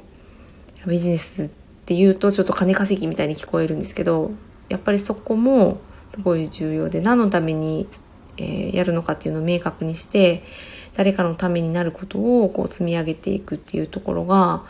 えー、やっぱりそのマーケティング的なことを知っているとちゃんと届けたい人に届けられるっていうのもここ半年ぐらいの学びで分かったので、えー、今そっちもですね、えー、勉強中ではあるんですけどね。こう私もこういう話がしたいのですがする人がいない。そう今日本当に同じこと言ってました。何人か、まあ、仲間がいるんですけど本当にこうつながれたことが奇跡だなって思うぐらい、えー、普通の話として私は主人にはめっちゃするんですよこういう話。でもう最初はなんか何の話だみたいなこいつはまあなんか変なのに引っかかったのかって思われてたかもしれないですけど最近ではこうちょっとなんか私も、えー、こういうことを考え出して行動して、えーまあ、仕事なりでこう結果を出して、えー、家族も、まあ、娘もすごい重度のアトピーを持っていたりとか心疾患を持っていたのがもう今では考えられないぐらい元気で、ま、医療の助けを借りつつともそうやって、まあ、子供はもともと治るようになってるんで もうその力を最大限に引き出しただけではあるんですけど、えー、戻っていくんですよね。そういうのを目の目の当たりにしてるので目の前で見てるので信じ信じざる得ないっていうところも大きいかなって思うんですけどたまたまねそうやって分かってくれるようになってきたので私は話をする人が、まあ、割とちょっといるんですけど本当いないと思いますね。いない、うん、だからこそねこういう話をしていくのが重要なのかもしれないですけど基本なんか変な人みたいなそういうね扱いを受けたりしますよね。マクドナルドの店員さん偉い人がスマイルないんですよそうですね。この間なんて私の偉いスクルーさんは、ね、なんか嫌味を言ってましたからね、人の。笑顔にするとこの話じゃないですよね。公開処刑の吉野にそんぐらいねえ、もう何がどこにあっても別にいいじゃないかって感じですけどね。まあ確かにこう流れがあって、それによってみんなの秩序が保たれてるからそうなんでしょうけど、なので日本の、えー、カルマ、えー、昔からこうずっと引き継がれてきた、えー、クリアすべき課題のようなものをそれぞれ個人も持ってるんですけど国単位でもやっぱり集合意識っていう意識があるので持ってるんですよね。それも、えー、この間ですねそのタイムウェバーっていう機械を作った方の息子さんとお話をしていて、えー、えー、その方から聞いたんですけれども、えー、日本はやっぱり戦後から、えー、何かに従うという集合無意識を強く受けつ、え植え植え付けられている国民、え国っていうのがあってどんな場に遭遇しても従うっていうふうに無意識になってしまう。だから先生が言うことに従う。校長先生が言うことに従う。社長が言うことに従う。上司が言うことに従う。何ら不思議な感じはしないですけれども本当にその必要があるのかって考えると意見を交わすことは他の国では、えー、対話と呼ばれているんですよね。特に私が今興味があって、えーフィンランド教育に携わっている方とよく話をするんですけどとても北欧の方だったり、えー、ヨーロッパ圏では対話をするっていうことを重要視されていて、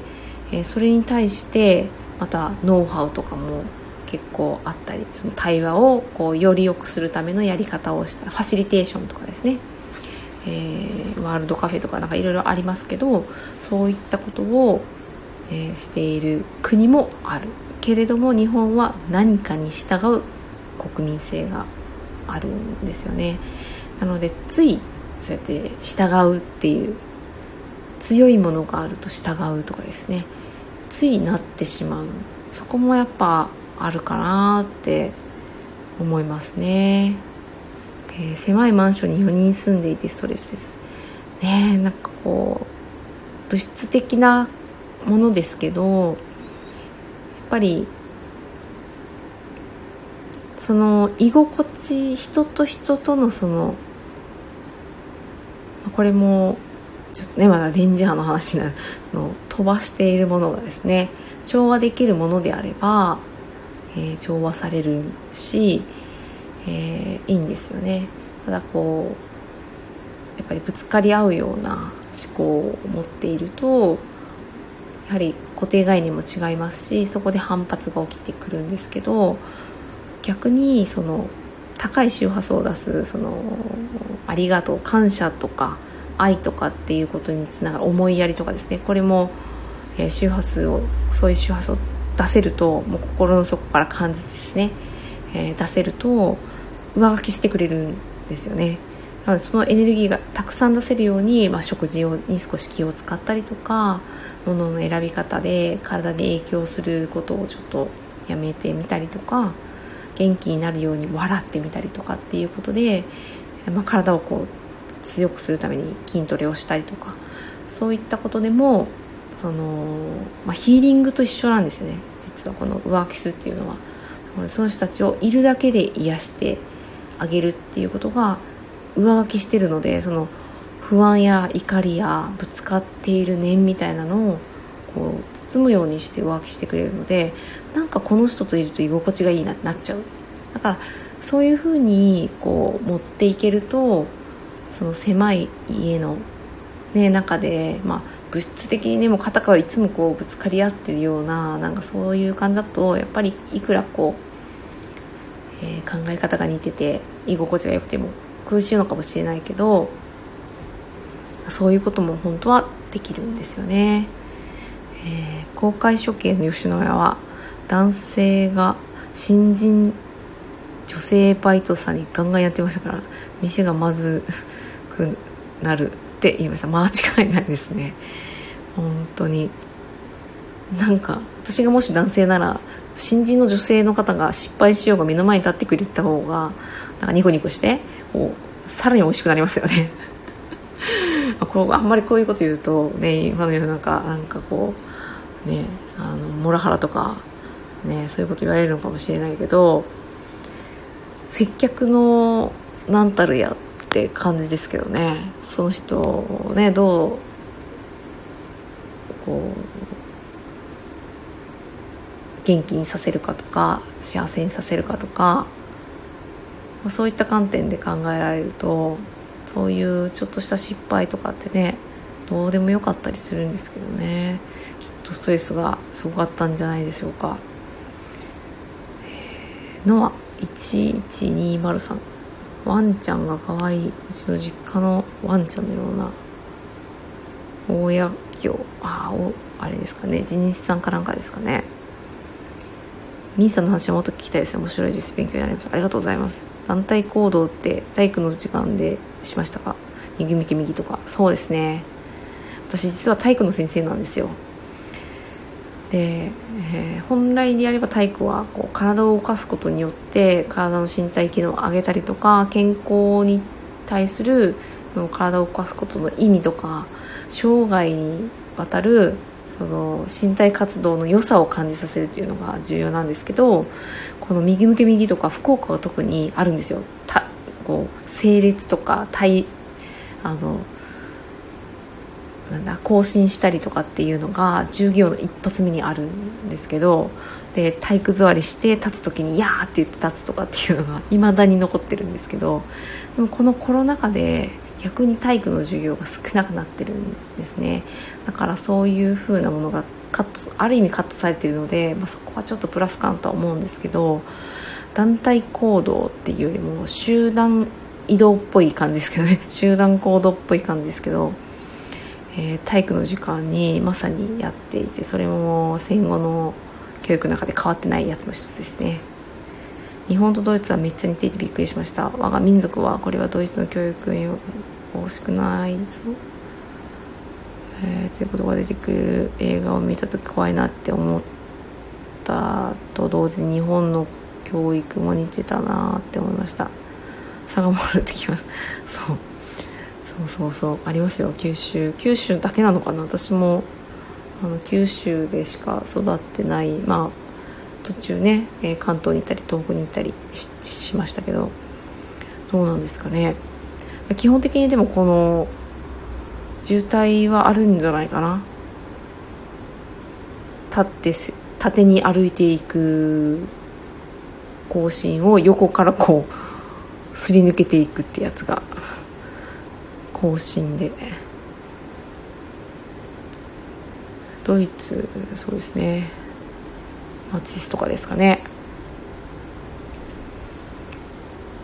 基本的にうん。型だけをこうやっている教育なので昔はそれで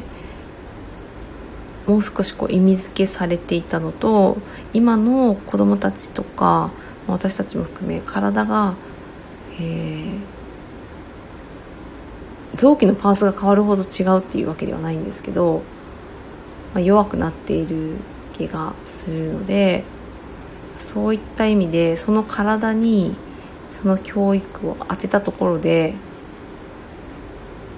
昔はそれでこうね相乗効果で良くなっていることもあったんでしょうけどなんかですね不具合の方が多いなって体育の授業も今体力測定やってますけどこれはもう本当に数年前からあの変わってきてることですけど体育の授業で体力テストができなくなってるんですよね。まあ、まず体力テストです、反復横跳びとかあるじゃないですか。ああいうのがもう動作ができないんですよね。子供たちの中で。ああいう動きができない。だからその動き方から教えないといけない。昔はそんなことはなかったっていう先生が多くて。あとは鉄棒ですね。鉄棒によいしょってこう乗って前回りとかする。後ろ回りとかする。足掛け回りとかする。そのよいしょができない。どうやってよいしょってやるのって。よいしょのやり方なんて教えられない先生。まあね当たり前かなって思います。習わないんで。でもそうやって両手で指示するっていうことができなくなっていてそこは発達を知るとあのできるようにもできるしなぜかっていうのも分かるんですけど先生たちはそれを実は教育課程で習わないんですよね。大学のカリキュラムに入ってないので。発達は入ってないんですよ。発達心理は入ってますけどね。戦後から変わらない悪しき習慣をなくしてほしいです。そうなんですよね、まあ、知らないからなくせないっていうのが正直あるんだろうなって思うし知らされない部分もありますしまた今日もねなんかまたその日本の天下り先の会社で結構日本各地の公共事業的なのも結局受けちゃう会社があるっていう話をちょっと聞いたんですけど、まあ、そういう人からちょっと聞いたところやっぱり教科書とかそういうのを作るところにも利権と、まあこうね、ヤクザさんみたいな派閥的なそういうのが絡んでいてどうしようもない。でもそこがですねなんかいろんな動きがあるみたいでとにかく利権利権ですよね。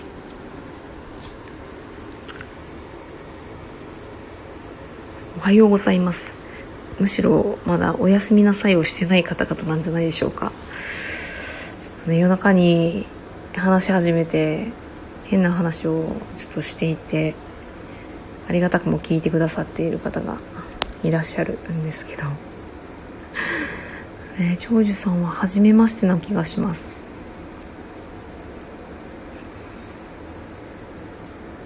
長寿エンタメ医療内科公式チャンネルはどんな話をされてるんだろう。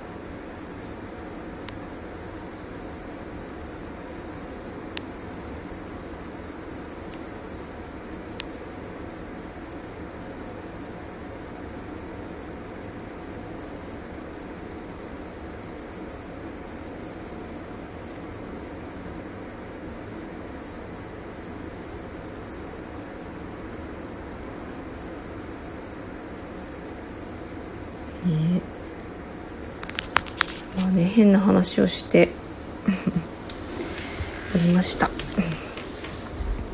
多いですよね体調不良。僕も体調悪いです。そうですね体調が悪いっていうのはもうあの体のサインの最高峰ですからね。これで気づかなかったらまずいってやつですね。体から言わせると。なのでしっかり向き合う必要があるなと思いますけど向き合い方を知らない人が多いので、えー、ともですね言えないんですけど、えー、教育が一番大事なんですけどそうなんですよね。ただ教育もちろん大事なんですけど半分は家で過ごしてるんですよね。間違いなく。3, それ3分の1ぐらいしか学校で過ごしてなくて他は絶対家で過ごしてるんですよ。なので、まあ、本気出すなら、まあ、親がやれるなって思っていてだからこそこう気づけるお母さんが増える。お母さんだからこそ気づけてお母さん変わると家庭が変わるのでやっぱり母強しよく言ったもんだなって思いますけどお母さんを本気にするっていうのが世の中変えるかなってちょっと思っていて。なので家庭教育で、まあ、どうにかなるかなって正直思っています。社会の仕組みが大学に行かないとどうこうとかこの資格を取らないとどうこうとかっていうから学校に行かなきゃいけないってなってるだけで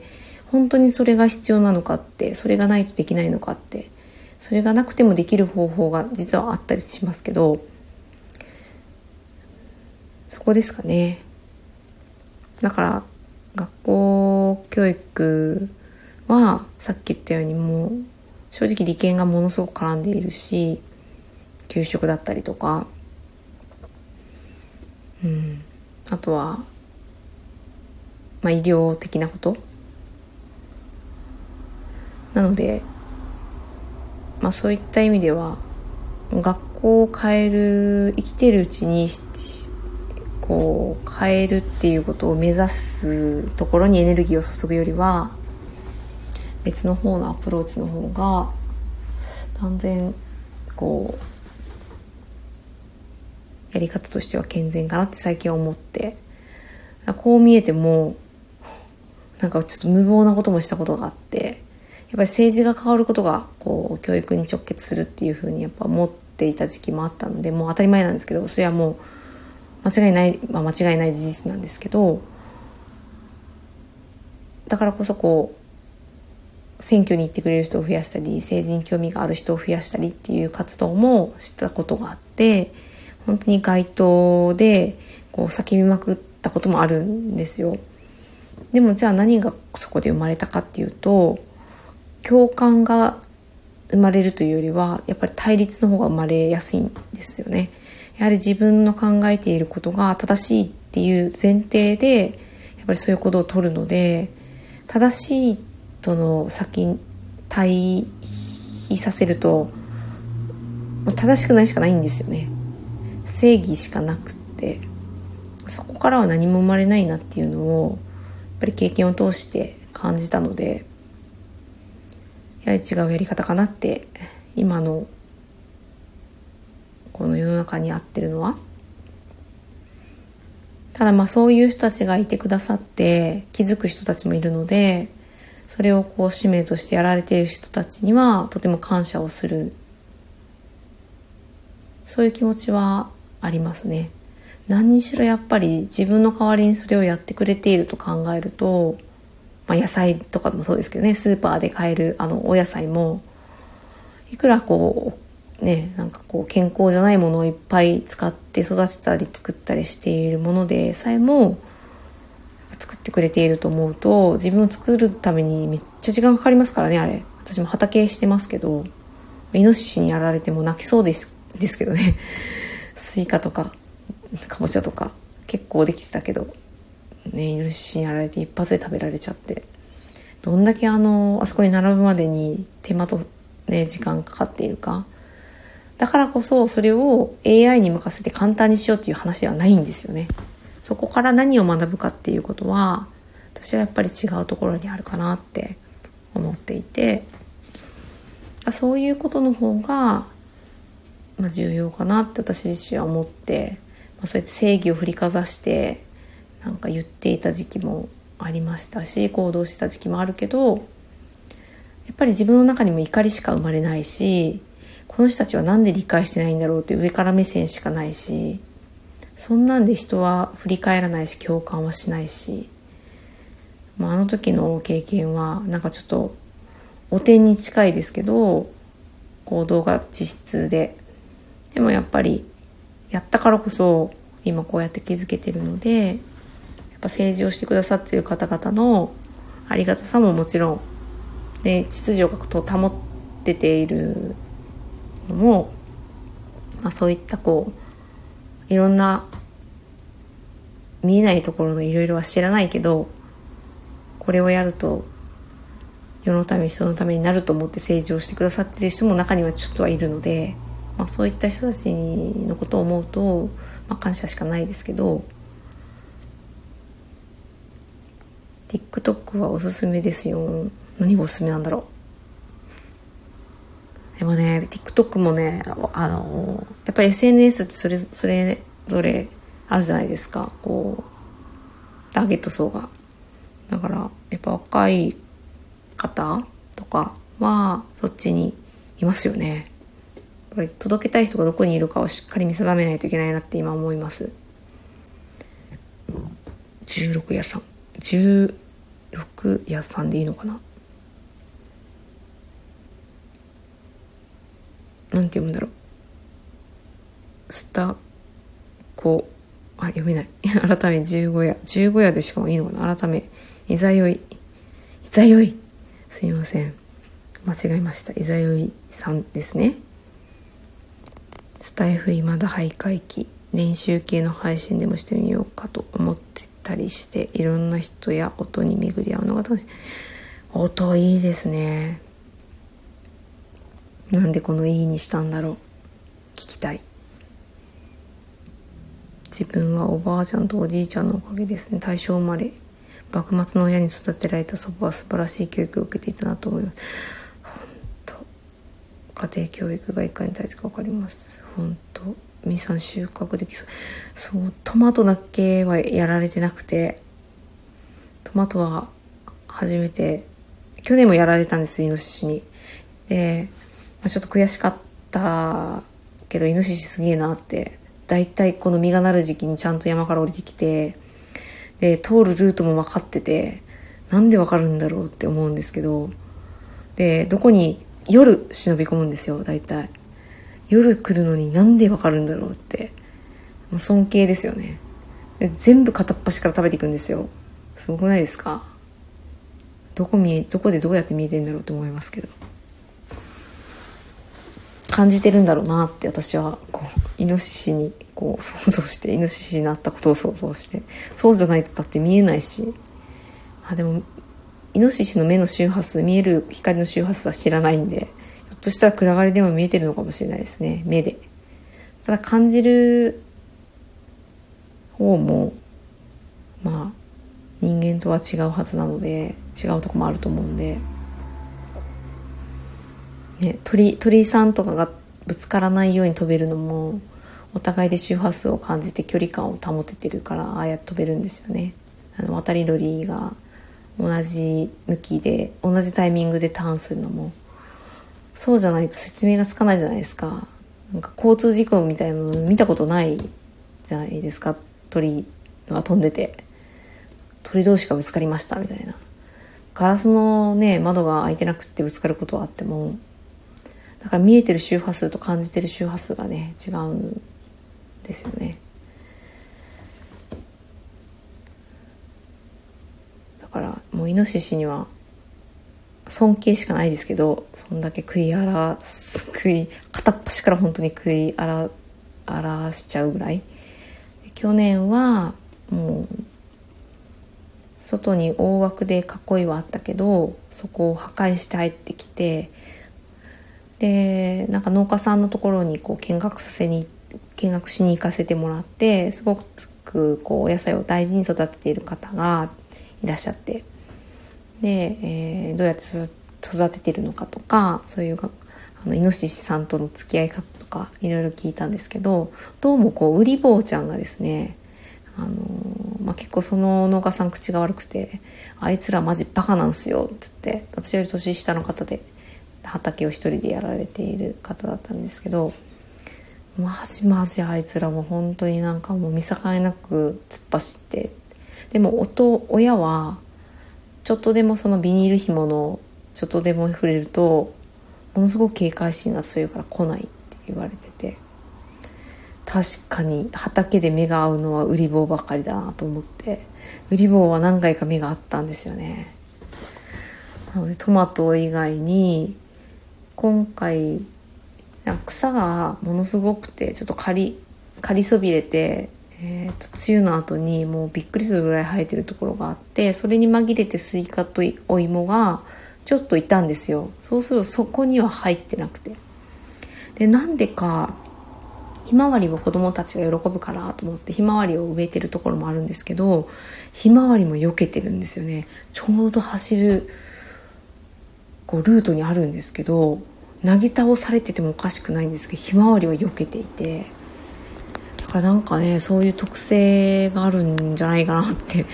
思って不思議だなって思ってるんですけどうまくいけば芋が少しでも去年も 2, 2回か3回入ったんですよね。だからまたあ金網で囲ってまたさらにそのネットで囲ってるんですけどちょっとまたやられそうだなって思ったりしてます。トマトは大丈夫だったんですね。また他の野菜もそうですね。くじきません。で今友人と一緒に作ってるんですけど落花生はどうも食べないんじゃないかと。今話になっていて。でマメ科の植物を育てると畑の中の四条菌っていう菌がすごく増えてで土の状態がすごく良くなるんですよ。マメ科の植物を植えると。だからもうねなんかその土壌のことも考えてあとイノシシから食べられないことも考えるともうピーナッツ畑にしちまうかっていう落花生を植えまくるかっていう話もしていて。でも落花生もねあの落花生っていうだけあってこう上にね花が葉がこう伸びていって下に垂れるように降りてまた土の中に葉っぱが潜っていってそこの中であの何でしょう殻のついたピーナッツの外側のねあの落花生の殻ができてピーナッツができるっていうのを私は知らなくて恥ずかしながら。でもあれを見た瞬間に感動してでやっぱり自分で自分で取ったっていうよりも取れたてのピーナッツは美味しいんですよね。で有機農家さんからその美味しいピーナッツだからって言って種を少し分けていただいたのでそれを今年植えてるんですけど本当にそれが食べられてなくてよかったなって思っててそれが育つとちょっと秋秋からずれるんですよ。秋じゃない夏か。夏の野菜からずれるんですよ。時期的に。なので植えた時期も夏野菜を植える時期よりもちょっと遅れて植えるんですけどちょうど今ねそれができてきていてもう今年収穫できることをこう祈ってます。前に住んでいたところは住宅地なんですけどタヌキが降りてきたのでタヌキですね。結構あれですかね。タヌキってこう市街地に来るんですかね。うちは猿が降りてきますけどどうなんだろう。タヌキはちょっと聞かない福岡は聞かないな。もうちょっとこう山の方に行くといるのかもしれないけど。えー、どの辺にお住まいだったんだろう。今のイノシシは物と交配してるから繁殖力が半端ないそういうことか。ねえなんか複雑な心境ですよね。カラスが食べに来るらしいですよ。何を食べえまさか落花生ですか？何を食べに来るんだろう。カラスは本当なんか考えてるっていうのがなんか伝わってくるんですよね。で主人の会社のあのバイパートの方が、あの主人が勤務で出てる時に電話がかかってきて、えー、カラスに後ろから攻撃されてあの流血してるから病院に行ってきますって言って。で病院に行ってなんか2針ぐらい縫ったって言ってそんなことあると思って。もうなんか話だけ聞くと本当に笑っちゃったんですけど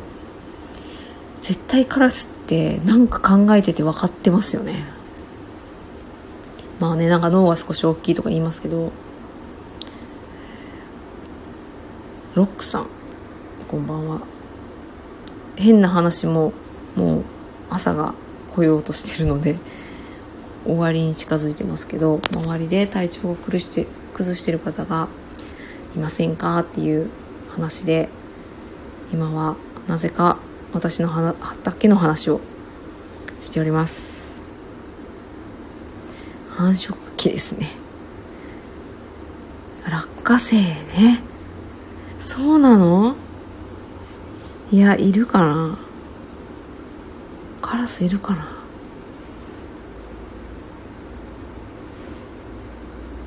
電波が入らなくなるぐらい山なんですよ。畑が。で普通に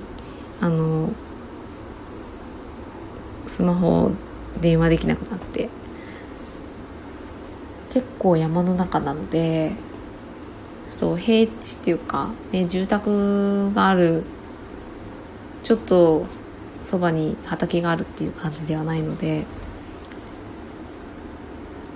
いなかったと思うけどちょっとチェックしてみよう。とイノシシに夢中になってました。猛暑日が続いてて辛いです。今お住まいのところがですかね。畑もう福岡の晴れた日はちょっと日中は出たらさすがにいろいろ対策してても結構暑くなってきましたね。なのでちょっとやっぱり対策いるかなって感じですけど。網をかけて対抗したということいなければ大丈夫。あ網をかけるのはカラスに対してですかね。イノシシに対しては周りはネットを張ってるんですけど普通に投げ投げ倒されててショックでした。ね。もやっぱ向こうはね食べることに対して必死なはずなんでしょうがないですけどね。カラス対策なんですね。畑されてんのかな。もうでもなんかどんだけ囲めばいいんだってぐらい囲ってますけどね。上が空いてるからねカラスにはやられちゃいますよね。いやまあでも人間なんてそんなもんなんですよ。もう簡単に食べ物を取られちゃうんですよ。ね。そういう存在だっていうのを分かってないですよね。って思いますね。なんか人間が一番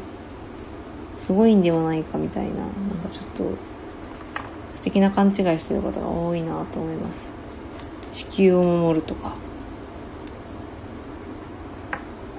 むしろ守ってもらってるのは人間だろって感じしますけどね。生かしてもらって、えー、今もちろんこう環境を破壊していいってことではないんですけどもう最悪何億年かければ今の状態なんて地球は修復できるんですよ。もちろん人間もろともですけどこうもういなくなっちゃうレベルで何かが起こるかもしれないなとは思いますけど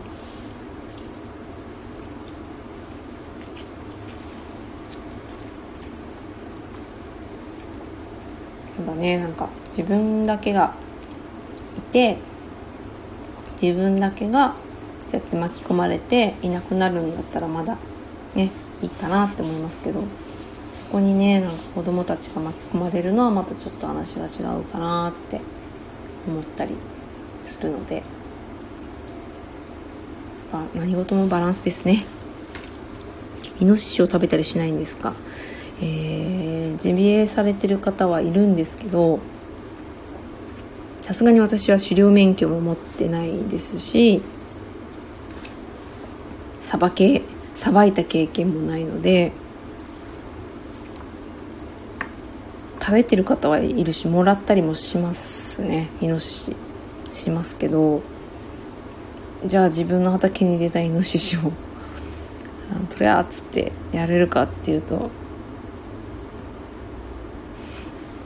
しなべ。確かに。そう私も一回やっぱもらったばっかりは美味しいです。美味しかったです。ありがたくいただいて。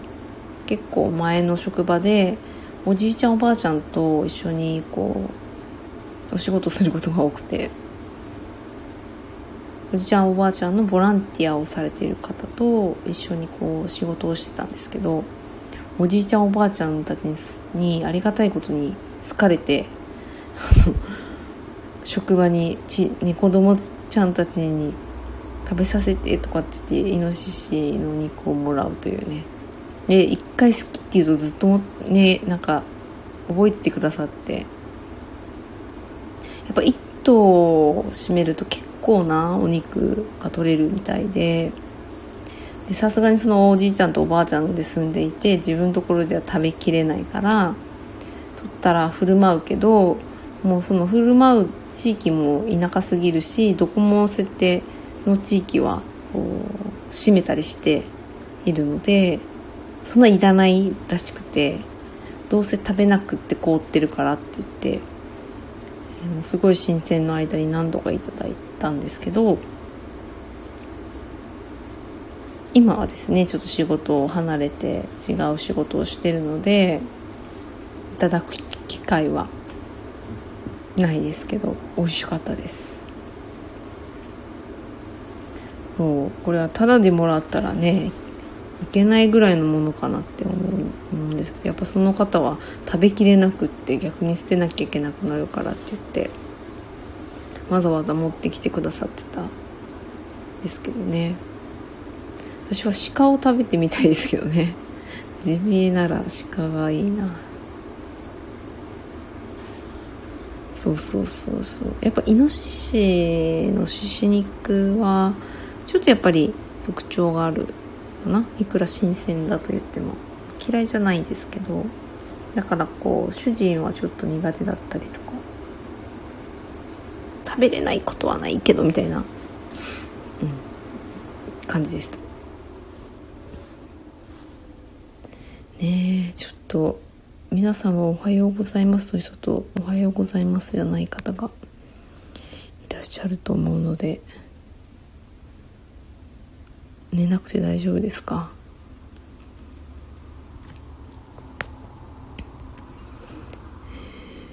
私は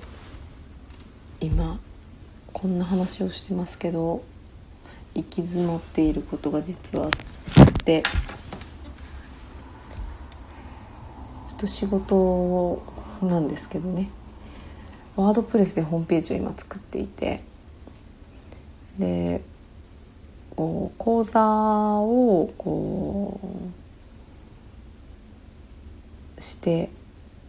まあ必要な方に届けて情報を届けたりとかまあ考え方をお伝えしたりとかってしている人の事務局をやってるんですけど、まあ、特にこうペルソナは子育て世代のママさんだったり、まあ、その家族の方なんですけど、まあ、そのコンテンツをですね動画を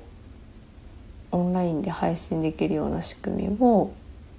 まあ、今も作ってるんですけどそれをもうちょっとこうですね。今もう完全にマンパワーで回してるのでもうちょっとこうショートカットできるところは、まあ、現代のですねこうあの強みを生かしてネットとかでですねやれるように、えー、AI さんにお願いしてこうやれるような仕組みを作っていきたいなっていうことでやってるんですけどまあ難しい。こうやれると思ってやり始めたはいいんですけど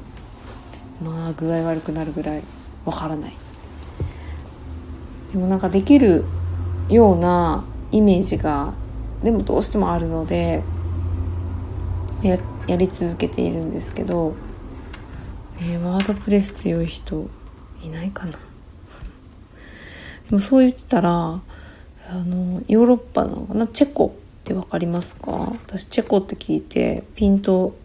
場所が来なくて速攻 Google で調べましたけどチェコのプラハっていうところに、えー、今移住を計画されていると言われてましたが住んでいらっしゃる日本人の方でアメリカで10年以上、システムエンジニアをされていて今そのチェコのプラハで、えー、コードを書かないでホームページを作るえー、オンラインサロンとかを運営されているウェブウェブウェブデザイナーさんなのかな？でもシステムエンジニアだと思うんですけどその方とたまたまですけどね、えー、出会ってで今はチェコとつながって今ホームページサポートしてもらってるんですけど、まあ、そういったことも起こるんだなって思ってますけどね困難の中に。人の出会いにはこう恵まれているなってすごく思うのでありがたいんですけどもうねなんか分からなすぎて心が折れそうでもうなんかやめちゃいたくなることも正直あるんですけどでもなんか成し遂げたいなっていうふうにも思っているので。プロに頼むとですね一発なんですけどやっぱ事務局の中で運営していくものなので誰かしらが分かってないとあの操作ができないからですね、まあ、仕組みを作るのが私の仕事なので今そこに向き合っているんですけど今日は楽しくライブをしてしまいましたボタンもみじ桜なるほど AI に任せ方ですか？みさん知識で教えてください。僕は寝ないで目をつむってて寝たことと同じ状態になる日がたまにあるんですけど、おかしいですかね？いや、おかしくないんじゃないですか？チェコのプラハの春ですね。行ったことないですけど。いや、私写真で見たらものすごくプラハって綺麗なところでびっくりして、で、その、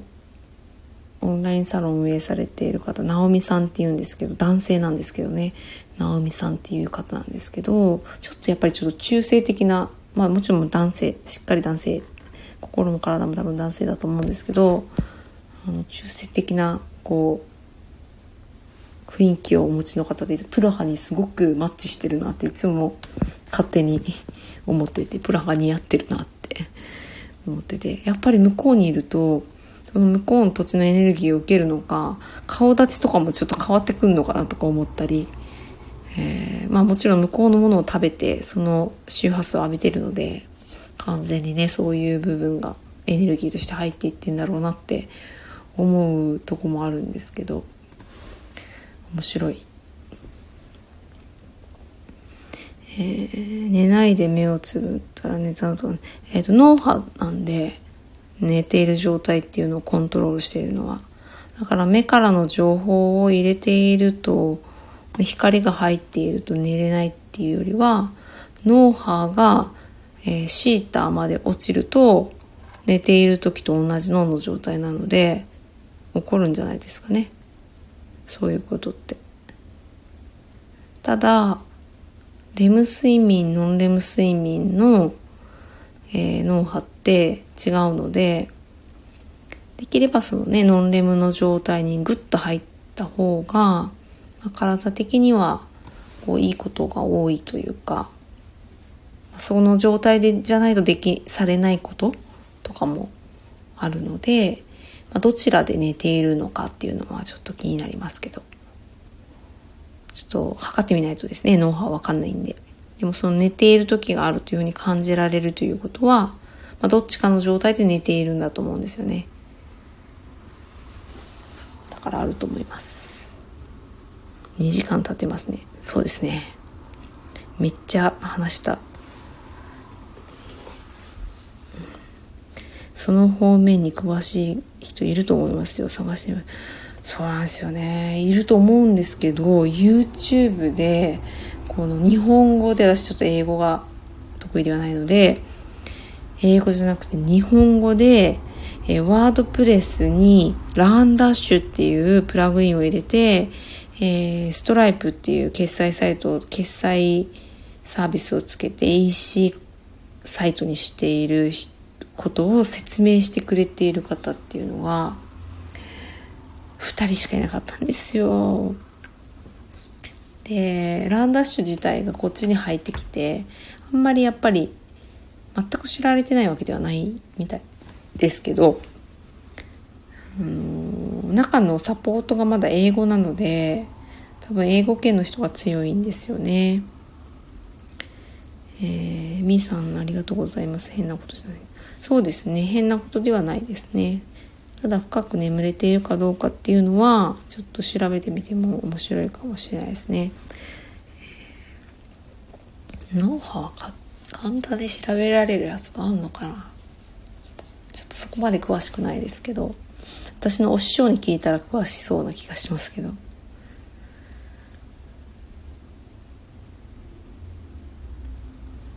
ですね。そう、絶対いると思うんですけどね。でその私のチェコのその直美さんっていう方に、まあお金を出して依頼をすれば多分やっていただけるんですけど、悔しくてちょっと。ただそれだけ。やりたい自分でって思ってるのでそのちょっと気持ちを今優先させて仕事をしているけど、えー、リミットが決まってるのでこんな喋ってる暇はあのないぞって言われそうですけど、まあ、今日は今日でこれは重要な日だったと思うんで私は大満足なんですけどちょっとそのワードプレスのことに関してはだいぶこの短期間ですごい学びましたけどちょっと答えが出せてなくて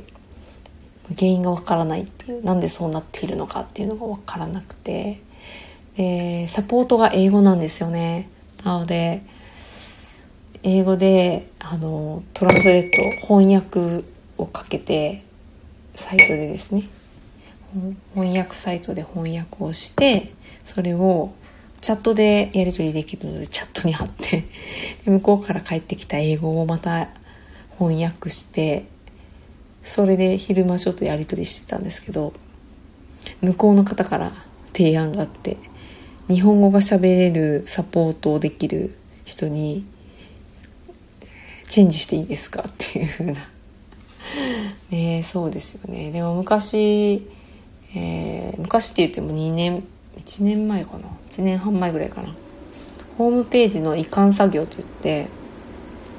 レンタルサーバーっていうのを借りてるからホームページって成り立ってるんですけど立ち上げられてるんですけどそのレンタルサーバー自体を変えたくて。でその作業のことを移管作業って言ったりするんですけどそれかもう本当に手続きを他の子がしてくれててかつその順番っていうのを考えずに、まあ、適当にこう必要だろうっていう手続きをしてたのでその順番が違うだけでものすごく面倒なんだっていうのを身を身に染みて数年前2年前1年半前ぐらいに感じて本当によくそういう知識をその時ほど知識を持ってどういう順番で計画でやる方がいいのかって考えた時はなかったんですけど今回の案件もちょっとそれに似てるなって正直思っていて絶対こうややる順番が絶対あると思っててその順番が実はもう全く分かんないっていう。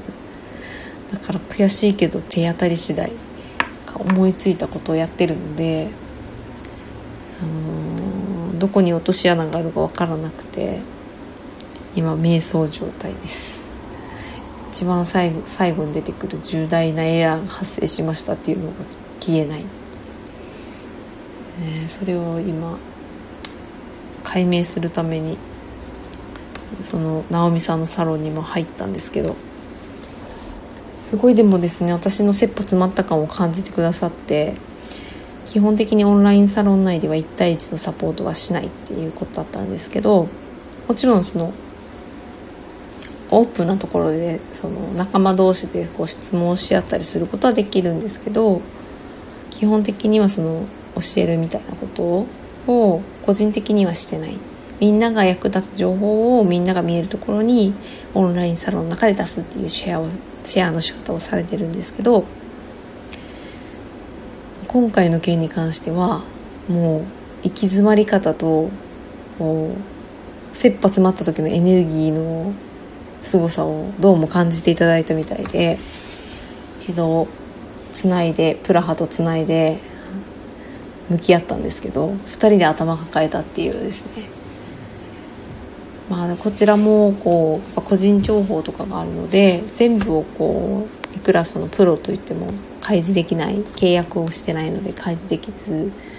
まあ、ギリギリのこう見せれるところまでを見せて相談をしたんですけどやはりちょっと原因究明できず。詰まった時は情報するか一旦忘れそうですね。ワードプレスってホームページを作るソフトかなんですかね。そうですね。えー、っと今世の中にあるホームページの40%やったかな。もうちょっと多かったかな。はワードプレスをベースにホームページ作られているらしくて、えー、きっとあの検索した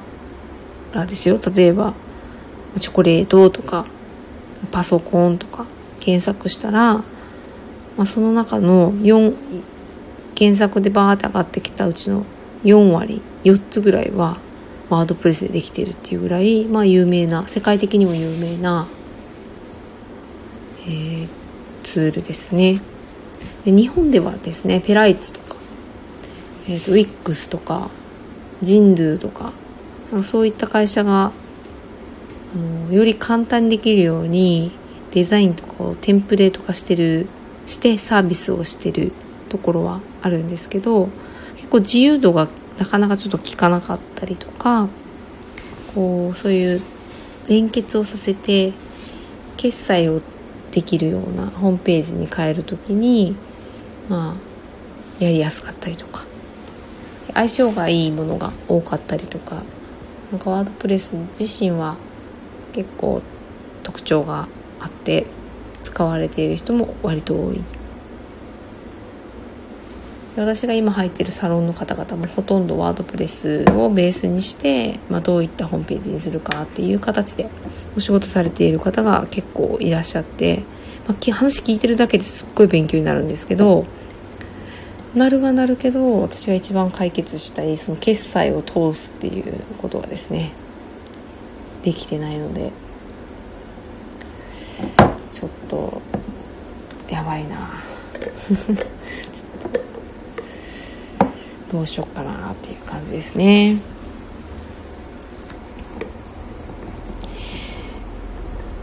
いいえ。私もそろそろちょっとさすがに眠くなってきたのでこの辺で終わりにしたいと思いますがどうしようかな。このライブをまあでもな長いとみんな聞かないんで 残します、まあ、興味があればまた、えー、見てください。聞いてください。また夜中話してたらなんか変な話が始まってんだろうなーって 思っていただけたらと思います。ゆりさんすいません。この方はおはようございます。ではなくおやすみなさいの方が多いので